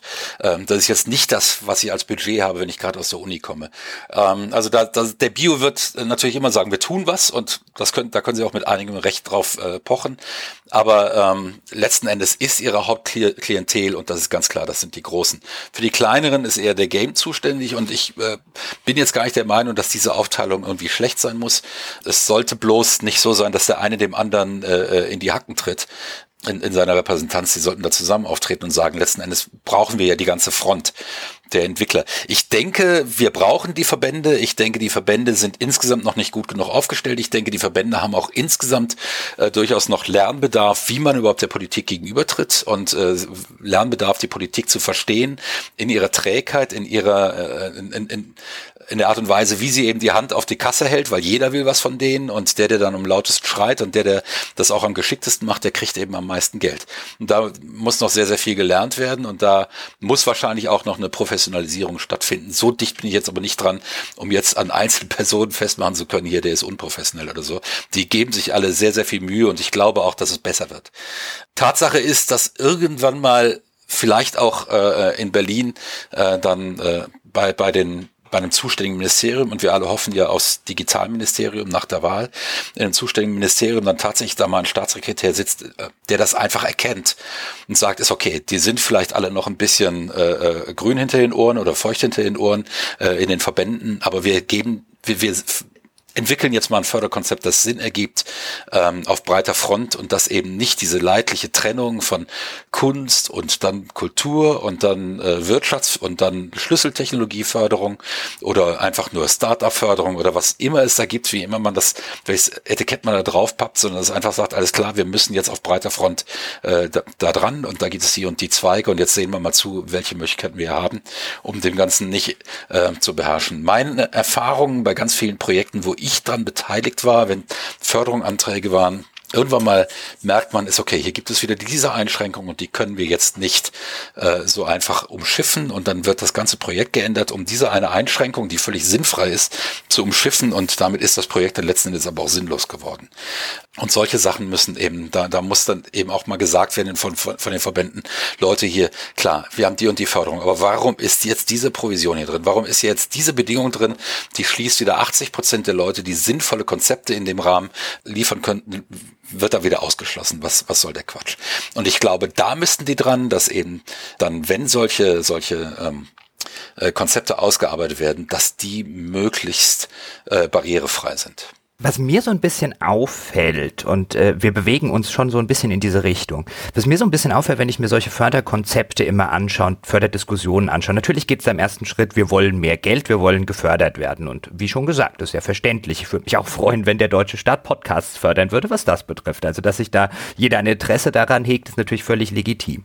Ich frage mich nur manchmal, ob diese Diskussion nicht so ein bisschen mit einer Art Tunnelblick geführt wird. Denn gerade die Spieleindustrie besteht häufig aus kleinen Teams, gerade jetzt in der Indie-Szene, Leute, die neu hochkommen, die man eigentlich fördern wollen würde, sind häufig kleine Teams, die sehr flexibel arbeiten müssen, die flexibel neue Technologien darauf reagieren müssen, die integrieren müssen, die häufig gar kein gar keinen großen Background jetzt in Sachen Wirtschaft haben, in Sachen Betriebswirtschaftslehre und so weiter und so fort. Und jetzt sehe ich bei uns selber an diesem ganzen Podcast-Projekt, was für enorme bürokratische Hürden der deutsche Staat solchen Startups in die Beine wirft. Und an der Stelle frage ich mich dann manchmal, wären vielleicht auch solche Verbände nicht ein bisschen besser damit beraten, ja, auf der einen Seite immer noch Förderung einzufordern, aber auf der anderen Seite mal ein Konzept vorzulegen, wie man gerade diese Branche jetzt unabhängig von Fördermitteln einfach entlasten könnte, was Bürokratie angeht, was Kosten angeht, Dinge, die vollkommen sinnlos sein können für diesen Industriezweig,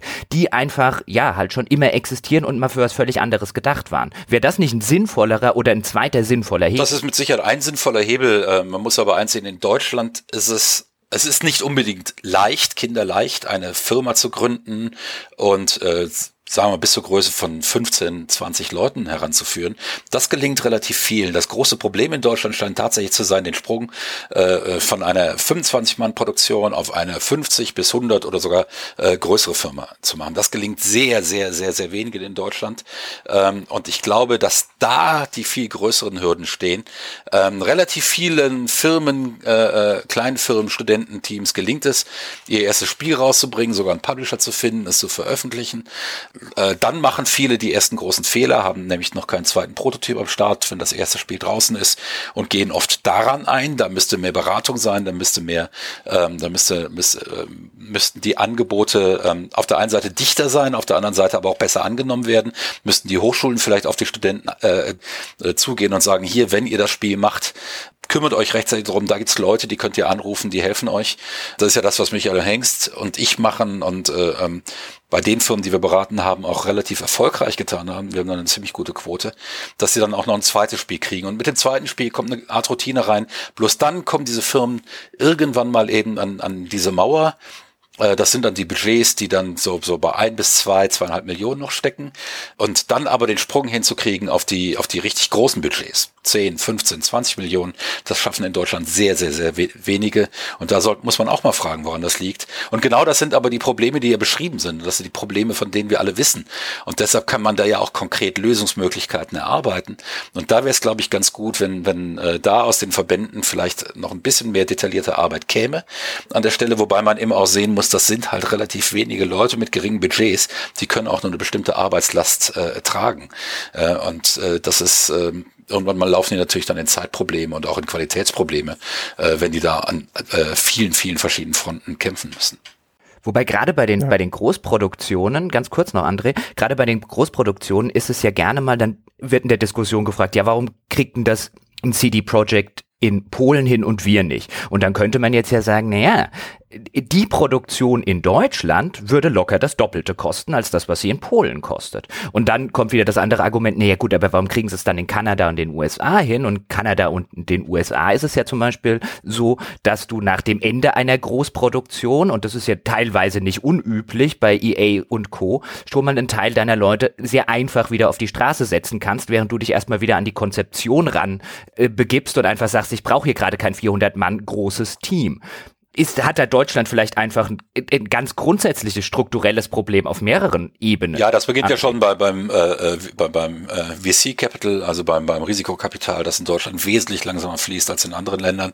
Da haben wir eine ganz andere Kultur, ähm, die, die eher aus dem Mittelstand mit langsamem Wachstum, aber es gibt eben diese Grenze, einfach äh, vom, vom, vom Anspruch her bei Spielen, die eben nicht mit einem langsamen Wachstum zu überschreiten ist, sondern irgendwann muss es den Sprung geben von äh, 25, 30 Leuten auf 100. Und das machst du nicht äh, aus dem natürlichen Wachstum, das du hast äh, als Firma. Da muss entweder dann eben von einem Publisher die Kohle kommen ähm, und du musst es aufbauen, das muss von einem Publisher begleitet werden, der, der muss das Wachstum mitkontrollieren, mitorganisieren, weil die haben damit Erfahrung. Und ähm, da wachen die Deutschen erst so langsam auf und da wächst auch langsam, glaube ich, erst international so das Bewusstsein, hey, es gibt auch in Deutschland gute Teams. Immerhin, Ubisoft hat angekündigt, sie wollen AAA-Studio in Berlin aufbauen, sind damit dabei. Die, die, die ähm, in Berlin Berlin Jäger hat, äh, hat einen internationalen Publisher, ähm, Deck 13 hat einen internationalen Publisher, äh, Mimimi hat jetzt einen internationalen Publisher, eigentlich ist da die, die äh, Summe nicht so groß, also die werden nicht so, so groß wachsen. Aber immerhin äh, international sieht man im Augenblick, alles klar, aus Deutschland kommt nicht mehr nur Anno und die Siedler. Da ist natürlich eine Chance. Auf der anderen Seite wäre es natürlich klasse, wenn es mehr Risikokapital gäbe, wenn es da vielleicht Investitionshilfen gäbe, äh, die dann auch staatlich abgesichert sind, äh, an der Stelle irgendwo unterstützt sind. Da leiden wir ein wenig unter der, unter dieser ähm, äh, mangelhaften Risikokultur in Deutschland. Ähm, was Polen angeht, CD Projekt, muss man sehen, ist eine ganz klare Ausnahme. Ich kenne ähm, einen der Geschäftsführer seit 1997, seit die uns ähm, Incubation äh, lokalisiert haben die haben von vornherein, die haben ja als Händler angefangen, das ist kein Entwickler gewesen, die haben als Händler angefangen, haben Spiele lokalisiert und da auf dem Schulhof vertrieben. Äh, am Anfang illegal, äh, dann haben sich darum bemüht, die Sachen äh, legal zu machen. Die sind ganz natürlich gewachsen als Händler. GOG zählt ja auch zu deren Imperium. Das heißt, die haben eine andere Revenue-Basis, die ein normaler Entwickler gar nicht hat. Das lässt sich also so nicht einfach vergleichen. Und dann muss man sagen, sind sie einfach hervorragend an vielen Stellen. Ja, das war in etwa, das war jetzt zu großen Teil, was ich sagen wollte. Ich kann eigentlich nur noch anfügen, ich glaube, dass ich, äh, dass, dass diese, diese bürokratischen Hürden, die machen es natürlich nicht leichter. Ich kann mir nur schwer vorstellen, dass das tatsächlich hinterher aber irgendetwas ist, was jemanden dann oder eine signifikante Anzahl von Leuten davon abhält, das zu tun. Äh, insbesondere auch von Leuten, die dann auch tatsächlich geeignet sind, selber ein Business aufzubauen. Weil äh, es ist zwar lästig, aber es ist jetzt auch irgendwie keine wirklich signifikante Hürde.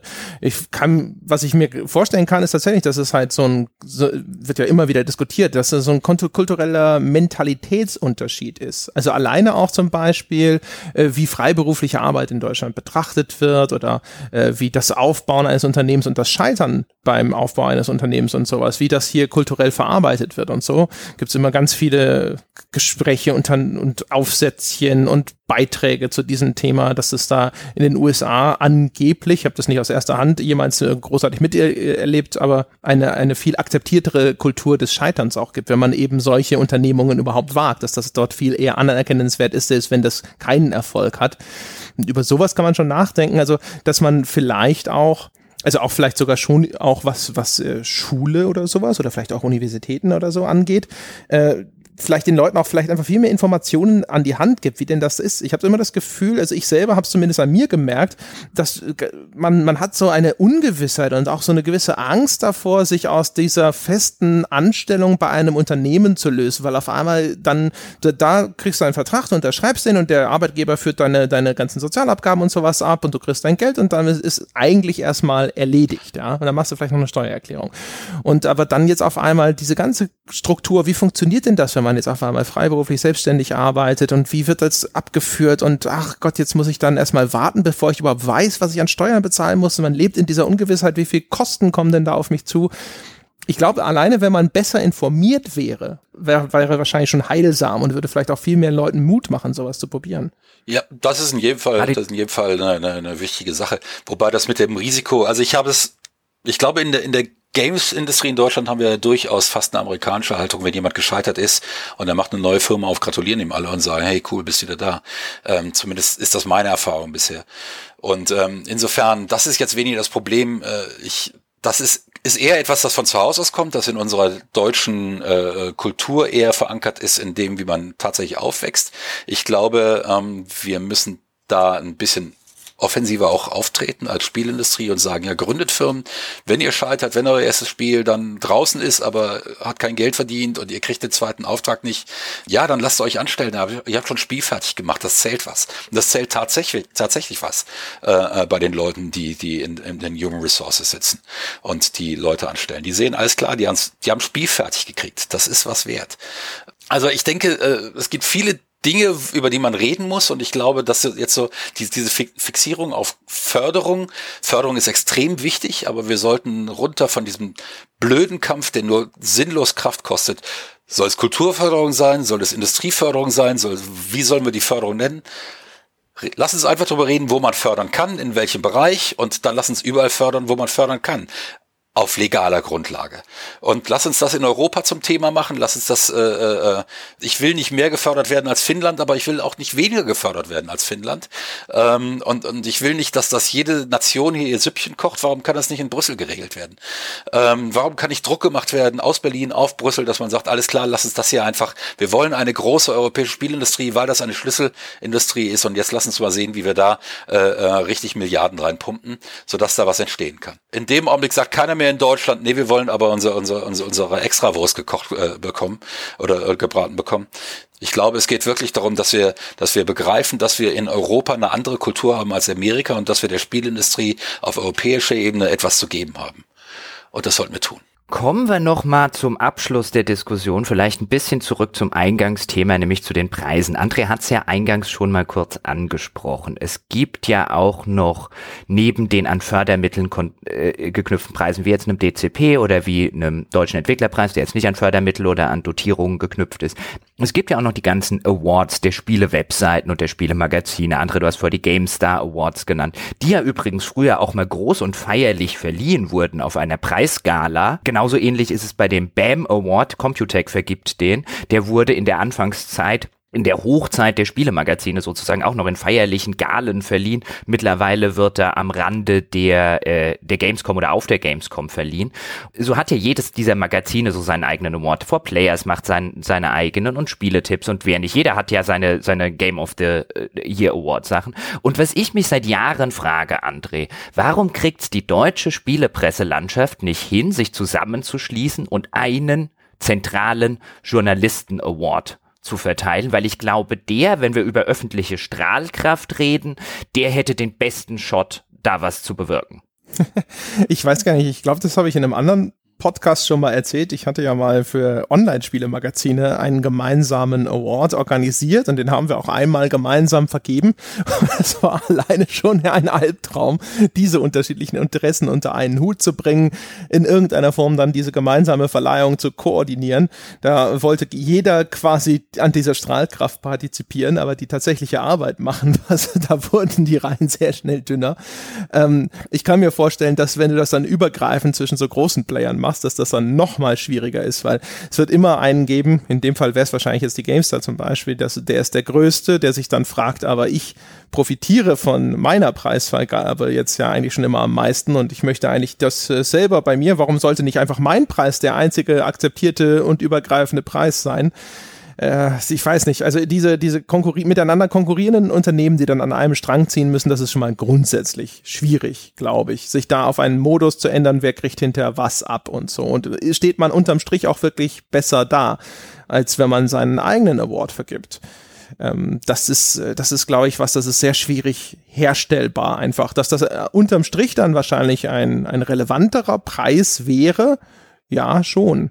Aber wie gesagt, also äh, profitieren Sie von diesem relevanteren Preis in einem Maße mehr als von Ihren eigenen, dass es lohnenswert wäre für Sie, all diesen Mühsal auf sich zu nehmen, dort einen Konsens zu finden, das alles gemeinsam dann zu organisieren und dann auch durchzuführen, da hätte ich Zweifel. Hm, also mir schwebt da so ein bisschen, ich denke, bei, bei, bei so Sachen immer in den USA gibt's ja in sehr, sehr vielen Sportarten zum Beispiel die All-Pro-Votes. Also dann gibt's am Ende ein All-Pro-Team und das hat nicht nur natürlich eine gewisse Strahlkraft in einer Öffentlichkeit, auch wenn da natürlich ständig drüber diskutiert wird, warum ist der jetzt zum All-Pro gewählt worden und der nicht. Das hat natürlich dann auch teilweise noch äh, äh, vertragliche Sachen, weil dann Spieler vielleicht Boni kriegen, wenn sie zum All-Pro werden und so weiter und so fort.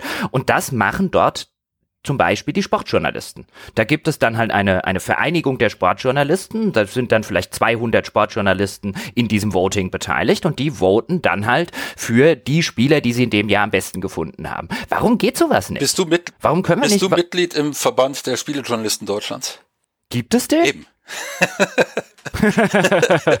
Nein, äh, ich, ich kann mir vorstellen, dass sowas ein toller Preis wäre, aber ich glaube, der müsste tatsächlich vergeben werden, beispielsweise im Rahmen des DCP, äh, wo dann einfach an die Redaktionsstuben gesagt wird, alles klar, wir suchen euren Favoriten, äh, äh beste, bestes deutsches Spiel, äh, und das ist der Journalistenpreis und das geht äh, dahin äh, äh, an dieses Spiel und äh, so könnte das vielleicht funktionieren. Aber ähm, solange es keinen Verband gibt von euch, äh, ähm, dann, äh, beziehungsweise jetzt, jetzt muss ich ja wahrscheinlich sagen, von uns, dann äh, wird das nicht geschehen. Ganz einfach. Wer soll das organisieren? Es muss ja eine irgendwie neutrale Instanz organisieren. Vielleicht müssten wir einfach mal, vielleicht sollten wir sowas ins Leben rufen. Wir drei jetzt zusammen sind die Gründungsväter. Wir sollten sowas wie die British Academy, also die BAFTA, ja. British Academy for Television, sowas sollten wir in Deutschland für Spiele ins Leben rufen. So eine Stiftung, die sich genau um solche Sachen kümmern. Ja, beispielsweise. Ich glaube, das kann, also nicht, nicht jetzt auf der Basis, wir sollten das machen, das war jetzt eher scherzhaft gesagt, aber ich glaube, sowas könnten wir gebrauchen. Sowas könnten wir in jedem Fall gebrauchen, ja. Also ja, also wäre sicherlich, ich weiß nicht, wie weit das tatsächlich halt äh, trägt.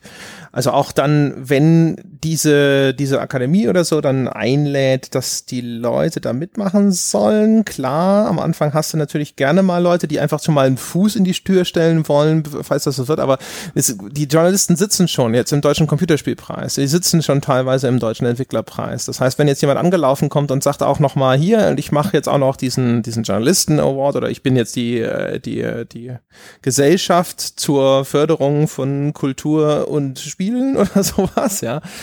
Ha, also wie gesagt, also man, man stellt sich vor, erstens die, der Aufwand ist halt auch äh, relativ hoch. Ne? Computerspiele, das haben wir vorhin schon diskutiert, die sind halt dummerweise auch häufig sehr ausufernde Medienformen, die sehr viel Zeit in Anspruch nehmen. Filme, die sind, sage ich mal, doch schneller zu konsumieren erstmal. Vielleicht schaut den auch so ein Academy-Mitglied dann zwei, dreimal, ist aber trotzdem wahrscheinlich kürzer äh, pro einzelnem Produkt, als das bei vielen einzelnen Spielen schon der Fall wäre. Das heißt, es gibt bei jedem Preisverleihung für Computerspiele immer schon mal ein ganz grundsätzliches Problem, wie gut kann denn das einzelne Werk tatsächlich begutachtet werden von einem Juror. Das sind echt erhebliche Aufwände und äh, ist auch so ein Ding, ich bin jetzt in die, die letzten Jahre war ich nicht mehr auf den Jurytreffen vom Deutschen Entwicklerpreis, zu, zu, meinem großen Bedauern, weil das immer sehr cool ist dort, also auch einfach, weil man sehr viele Leute trifft, die man sonst halt eine ganze Weile nicht gesehen hat und so und der Austausch dort und so, das hat mir immer sehr viel Spaß gemacht. Ich wollte da eigentlich immer gerne hin, ich habe das zeitlich aber nicht geschafft. Und ähm, das ist halt schon wirklich, das ist halt so ein grundlegendes Problem. Ne? Die, die Zeit und der Aufwand, der da reinfließt, der muss sich dann irgendwo tatsächlich entweder in ideellem Wert widerspiegeln oder es muss irgendwie für die Leute tatsächlich auf irgendeine andere Weise einen Sinn ergeben. Und ich glaube, da alleine da ist, hast du schon ein grundlegendes Problem, sowas tatsächlich äh, ans Laufen zu bekommen. Ich glaube, das ist, es wäre wesentlich leichter, wenn die Spielindustrie größer wäre, wenn mehr, wenn mehr äh, Basis da wäre, auch finanzielle Basis, um so etwas zu unterstützen. Sprich, wenn die Spielindustrie dann tatsächlich mehr erwachsen geworden ist. Aber darüber reden wir ja gerade, wie kommen wir da überhaupt hin? Und ich glaube, ähm, so eine Veranstaltung wie die Oscars äh, beispielsweise, die lässt sich eben eben nur machen, wenn du eine komplett reife, sauber durchfinanzierte Industrie hast, die sowas dann noch stemmen kann. So eine Gala ist ja auch teuer. Da müssen wir halt erst noch, erst noch hin. Das sollte also, ich glaube, wir reden jetzt gerade eher vom Ziel als vom Weg. Ja, aus Magazinsicht natürlich, wenn du sowieso da einen Award vergibst und dann gibt's hinterher aber diesen anderen Award, der wird von einer, einer Gruppe, einer Gemeinschaft von Spielejournalisten, einer Pluralität vergeben, äh, besteht nicht die Gefahr, dass der Eindruck entstehen könnte, dass so ein Preis wertvoller ist, weil er eben nicht nur aus einem Hause kommt, nur aus dem einen äh, internen Verlagssüppchen entsteht. Willst du das? Willst du das unterstützen? Ist das in deinem Sinne? Äh, keine Ahnung, kann man Mitarbeiter daran hindern, wenn sie die, bei sowas mitmachen wollen? Ich könnte mir vorstellen, dass ein Verlagshaus sowas untersagen könnte. Oder dass zumindest, vielleicht selbst wenn sie es nicht können, dass wenn sie das ihre Mitarbeiter nahelegen, dass viele das, diesen Wunsch dann beherzigen würden. Also ich sehe da auf jeden Fall viele Schwierigkeiten, ungeachtet der Tatsache, dass ich sowas gerne sehen würde. Ich fand das schon immer cool. Ich wollte ja auch immer so dieses Übergreifende, was ist denn so, wenn, wenn wir alle gemeinsam sagen würden, was ist denn da unsere, unser Konsens sozusagen oder die Mehrheitsentscheidung wäre, was ist denn tatsächlich am, am besten? Das fand ich schon immer cool. Mich interessiert das auch einfach. Genau. Äh, und außerdem wollen wir natürlich alle gerne über den roten Teppich laufen im hochgeschlitzten Abendkleid. Ja, da bin ich ja häufig dann nicht dabei. Ich habe ja auch bei dem Deutschen Computerspielpreis habe ich, glaube ich, mindestens die Hälfte der, der Gala-Verleihungen ausgelassen, zu denen ich damals als Jurymitglied hätte gehen können. Äh, auch beim Deutschen äh, Entwicklerpreis zum Beispiel, wo ich immer sehr, sehr viel Spaß daran hatte, da als Laudator auf der Bühne zu stehen. Aber das habe ich halt auch nicht geschafft. Ich habe jetzt die letzten Jahre habe ich immer nur die Arbeit gemacht, die Spiele gespielt und dann eben so quasi per Briefwahl abgestimmt oder mich dann mal per Telefon zuschalten lassen. Aber habe dann hinterher tatsächlich den Payoff, den habe ich ausfallen lassen. Ja, dann musst du das jetzt mal frei halten. Dann musst du es frei halten. Der Deutsche Entwicklerpreis ist am 6. Dezember. Kannst du jetzt schon frei halten. Ja, ja, die, die Nikolaus-Veranstaltung ja. ist ja immer so. Genau. genau. So. Wird auch immer beklagt. Ich glaube, wir fangen an zu labern, oder? Ich glaube, wir fangen an zu labern. Jochen, was sagst du als Moderator? Als Moderator in die Rolle, in die mich der André da einfach so ganz, äh, ganz perfide rein manövriert hat, würde ich sagen, ihr fangt an zu labern. Ja. Und bevor das in Labern ausartet, André, haben wir noch einen Punkt? Hast du noch einen Punkt? Also wir hätten theoretisch noch einen Punkt. Was ich tatsächlich ganz interessant finde, ist, ähm, dass ich, äh, ich habe ja den deutschen, wir haben noch ganz wenig über den deutschen Entwicklerpreis an sich erzählt.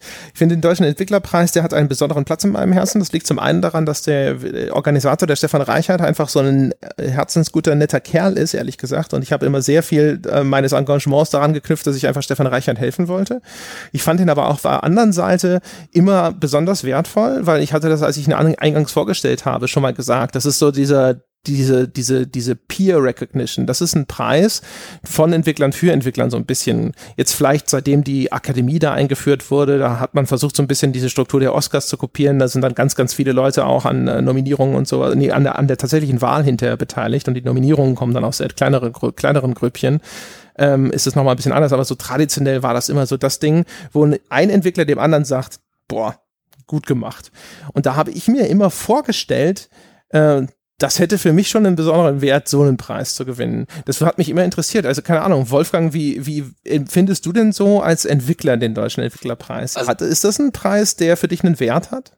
Also ich glaube ja, wenn ich ihn für, für, für damals für, für ähm, In-Between bekommen hätte, hätte, hätte mich schon sehr gefreut. Was mich noch viel mehr gefreut hat aber, und was viel geiler war, im Jahr davor habe ich ihn verleihen dürfen, also auf der Bühne. Und ich habe ihn dann tatsächlich an ehemaligen Studenten von mir verliehen im Bereich Storytelling, was ich ihnen beigebracht habe. Und äh, das war eigentlich das Größte von allem. Also das ist, äh, wenn du das Gefühl hast, du hast Leuten was beigebracht und die gewinnen damit einen Preis, ich glaube, besser geht's gar nicht. Das ist richtig großartig. Ja. Also man muss muss dazu sagen, der Deutsche Entwicklerpreis, der zeichnet sich halt auch immer so durch ein gewisses Chaos aus. Mhm. Äh, Wolfgang hat vorhin schon mal gesagt, es gibt halt zum Beispiel äh, so Bestimmungen, ne? Einreichungsfristen und äh, wie viel davon ist wo produziert und solche Geschichten, ne? solche Bestimmungen. Der Deutsche Computerspielpreis, dadurch, dass er halt einfach mehr Geld zur Verfügung hat, der greift da der Jury stärker unter die Arme durch dieses Awardbüro, das zumindest äh, in der Theorie alles vorher ein bisschen darauf abklopfen soll, ob die Einreichungskriterien erfüllt sind. Das bereitet dann eben diese Präsentationen auf und so weiter und so fort.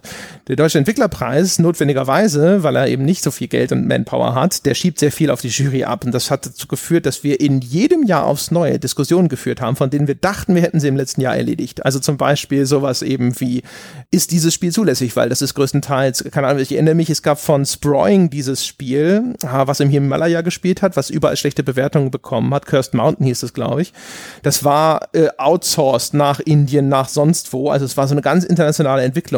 Und dann saßen wir da und sagen, ja, ist das überhaupt zulässig? Und das musste dann halt die Jury unter sich ausmachen, sowas. Immer wieder aufs Neue. Ja, im Jahr zuvor noch so, ja, das ist auch aus Österreich. Das ist in Österreich überhaupt zugelassen. Und dann wurde das halt immer vor Ort ausdiskutiert. Genauso wie, das ist Early Access. Das ist noch gar nicht fertig. Darf das überhaupt jetzt hier zur, zur Abstimmung gestellt werden und solche Geschichten? Und das, der, der Entwicklerpreis, das war halt immer so ein, ihr seid die Jury, entscheidet das doch.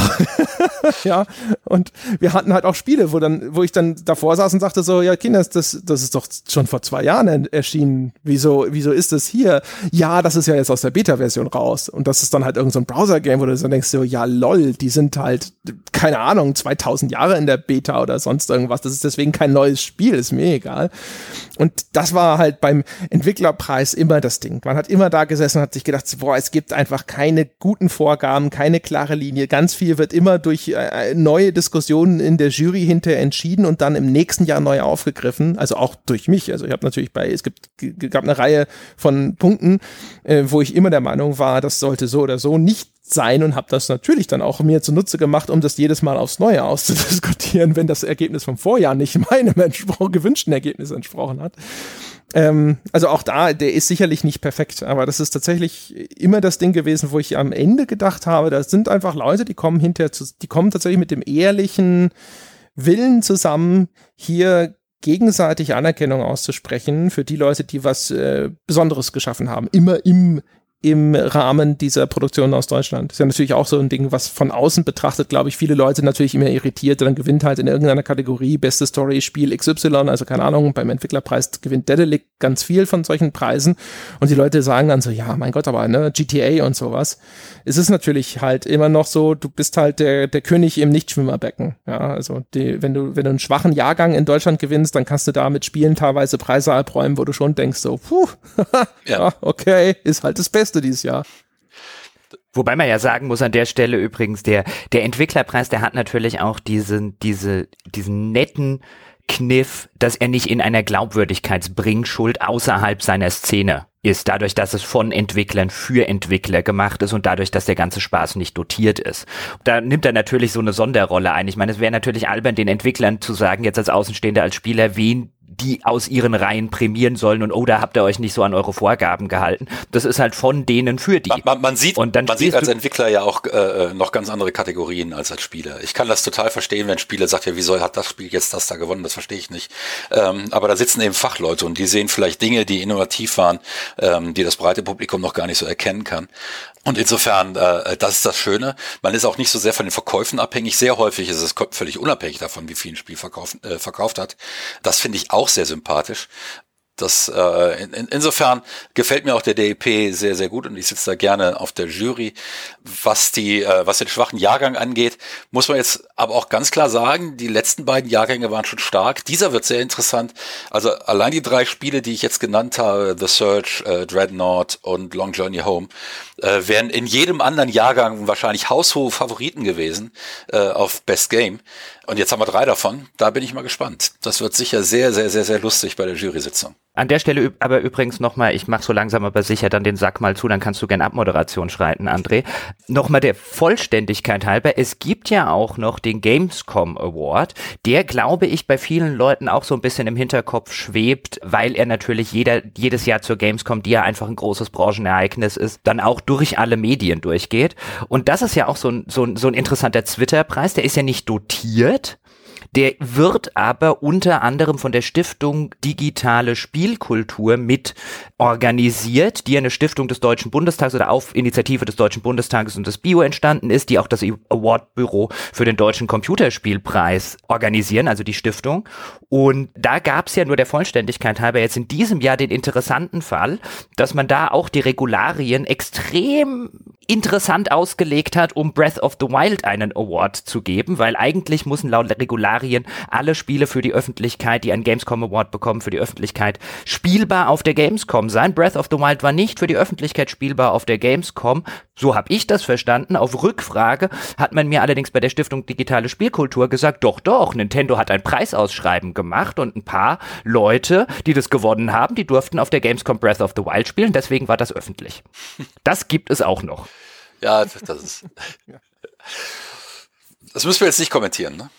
Ich wollte das einfach nur der Vollständigkeit halber, wenn wir über Awards reden, ja. auch nochmal äh, erzählen, weil ich das eine interessante Geschichte finde. Und vielleicht, wenn du den Sack zumachen möchtest, André, spiele ich dir noch einen Ball zu. Nämlich, ich spiele dir den Ball zu, dass uns ja der Deutsche Computerspielpreis beziehungsweise der Pressearm des Deutschen Computerspielpreises im Vorfeld der diesjährigen Preisverleihung gefragt hat, ob wir nicht über den deutschen Computerspielpreis berichten wollen. Du seist ja damals ausgetreten und wir, wir könnten uns doch jetzt überzeugen, dass mittlerweile alles mit rechten Dingen und sehr sauber und so weiter zugeht. Ja, haben uns eingeladen, darüber zu berichten. Machst du dir jetzt im Nachgang an die äh, an, das, an den Skandal mit Mimimi äh, Vorwürfe, dass du diese Einladung nicht angenommen hast? Wäre ein geiler Bericht geworden.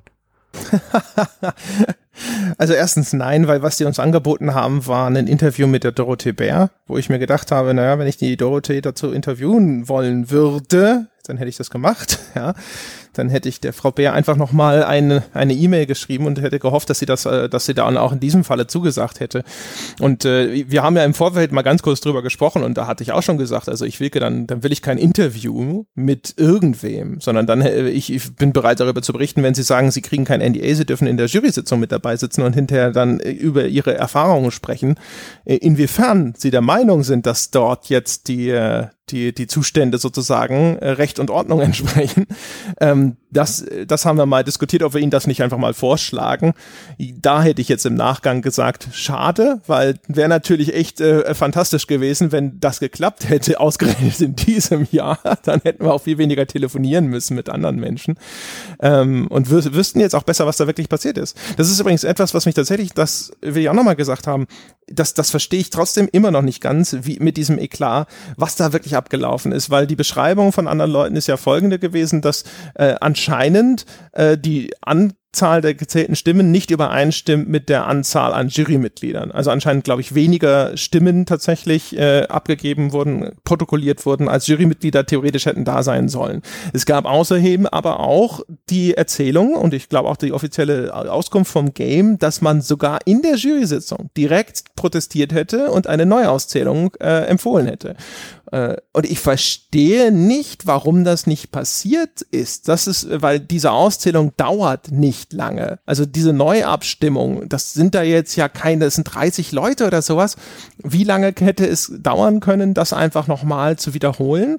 Und das konnte mir bislang noch keiner wirklich schlüssig erklären. Ganz kurz an der Stelle, unter, äh, wenn ich Sie unterbrechen darf, das will auch gar keiner erklären. Ich habe jetzt mit einigen Leuten gesprochen, die auch in der Hauptjury sitzen und sie gefragt und auch gesagt, hey, erzähl's mir doch mal unter uns. Warum habt ihr nicht neu abgestimmt? Und jeder von denen beruft sich aufs NDA.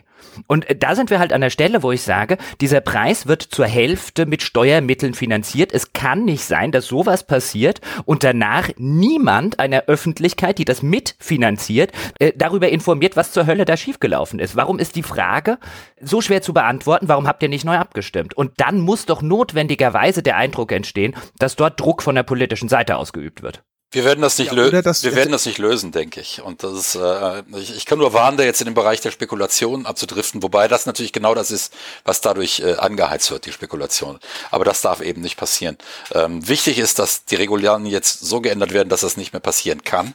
Und das auch ganz klar ist, wenn, wenn es da irgendwelche dokumentatorischen Probleme gibt, dann muss eben auch neu abgestimmt werden. Das ist eine ganz klare Sache, bis das Ergebnis eben feststeht und von allen, die da drin sitzen, auch akzeptiert wird. Und dann kann es auch nicht sein, dass da irgendwie gesagt wird, nee, aber was weiß ich nicht, äh, ähm, der und der muss jetzt abreisen und deswegen ist das im Zweifelsfall, müssen die halt die halbe Nacht da sitzen, wie bei einer amerikanischen Jury-Sitzung, wenn so ein Mordprozess geht. Das, da ist auch egal, die werden eingeschlossen und erst wenn sie sich einig geworden sind, dann kommen die wieder raus. Also ich würde, ich würde zumindest, ich würde zustimmen, ja, man, man darf jetzt natürlich nicht sich hinstellen und sagen, okay, dann fabulieren wir uns einfach unsere Version zusammen. Ich würde aber umgekehrt trotzdem doch durchaus sehr entschieden die Forderung in den Raum stellen, dass das mal transparent offengelegt ja, wird, was denn tatsächlich dieser Vorfall gewesen ist. Ja, das in jedem Fall. Ja. Denn das ist, finde ich, noch nicht hinreichend aufgearbeitet worden von den Veranstaltern des Preises. Ich finde, die sind durchaus nach wie vor die Antwort schuldig, was ist genau dort vorgefallen. Ja. ja. und das muss sich ja doch in irgendeiner Form tatsächlich mal auch für die Öffentlichkeit verständlich auseinanderdröseln lassen. Und solange sie das nicht tun, erwecken sie den Eindruck, bei mir zumindest, dass ich mir Gedanken machen muss, was da tatsächlich vorgefallen ist. Und das ist halt, finde ich, auch einigermaßen legitim. Ja, also ich gehe davon aus, es war einfach, ich gehe davon aus, es war einfach, es, da ist nichts verschoben worden, aber es war einfach maximal peinlich. Und das kann natürlich jetzt keiner zugeben. Und möglicherweise würde dann tatsächlich, wenn das öffentlich würde, ein Jurist feststellen, dass die ganze Vergabe äh, so juristisch nicht haltbar ist und angreifbar ist und würde sie angreifen. Deshalb werden wir, ich mutmaße mal, wir werden das nicht erfahren. Nee, das denke ich auch nicht. Aber umgekehrt, wenn man sich juristisch angreifbar macht, dann muss man sich vielleicht auch die Frage stellen lassen, ob das nicht vielleicht auch gerechtfertigt ist. Ja, ja, klar. Also vielleicht hat jemand anders gerechtfertigterweise einen Anspruch auf diesen Preis oder auf ja. dieses Preisgeld oder zumindest dieses Preisgeld in Frage stell zu stellen, wie es jetzt vergeben wurde. Ja. Und weiß ich nicht, dem, derjenige wird ja eventuell möglicherweise dieses Rechtes beraubt. Also in Ordnung ist es deswegen nicht, auch wenn es vielleicht nachvollziehbar ist, ja. welche Beweggründe dahinter stehen könnten. Und dass man alleine, selbst wenn es keine rechtlichen Konsequenzen hat, wenn die Antwort lautet aus Faulheit, ja, natürlich will man sich nicht hinstellen und sagen, so war's.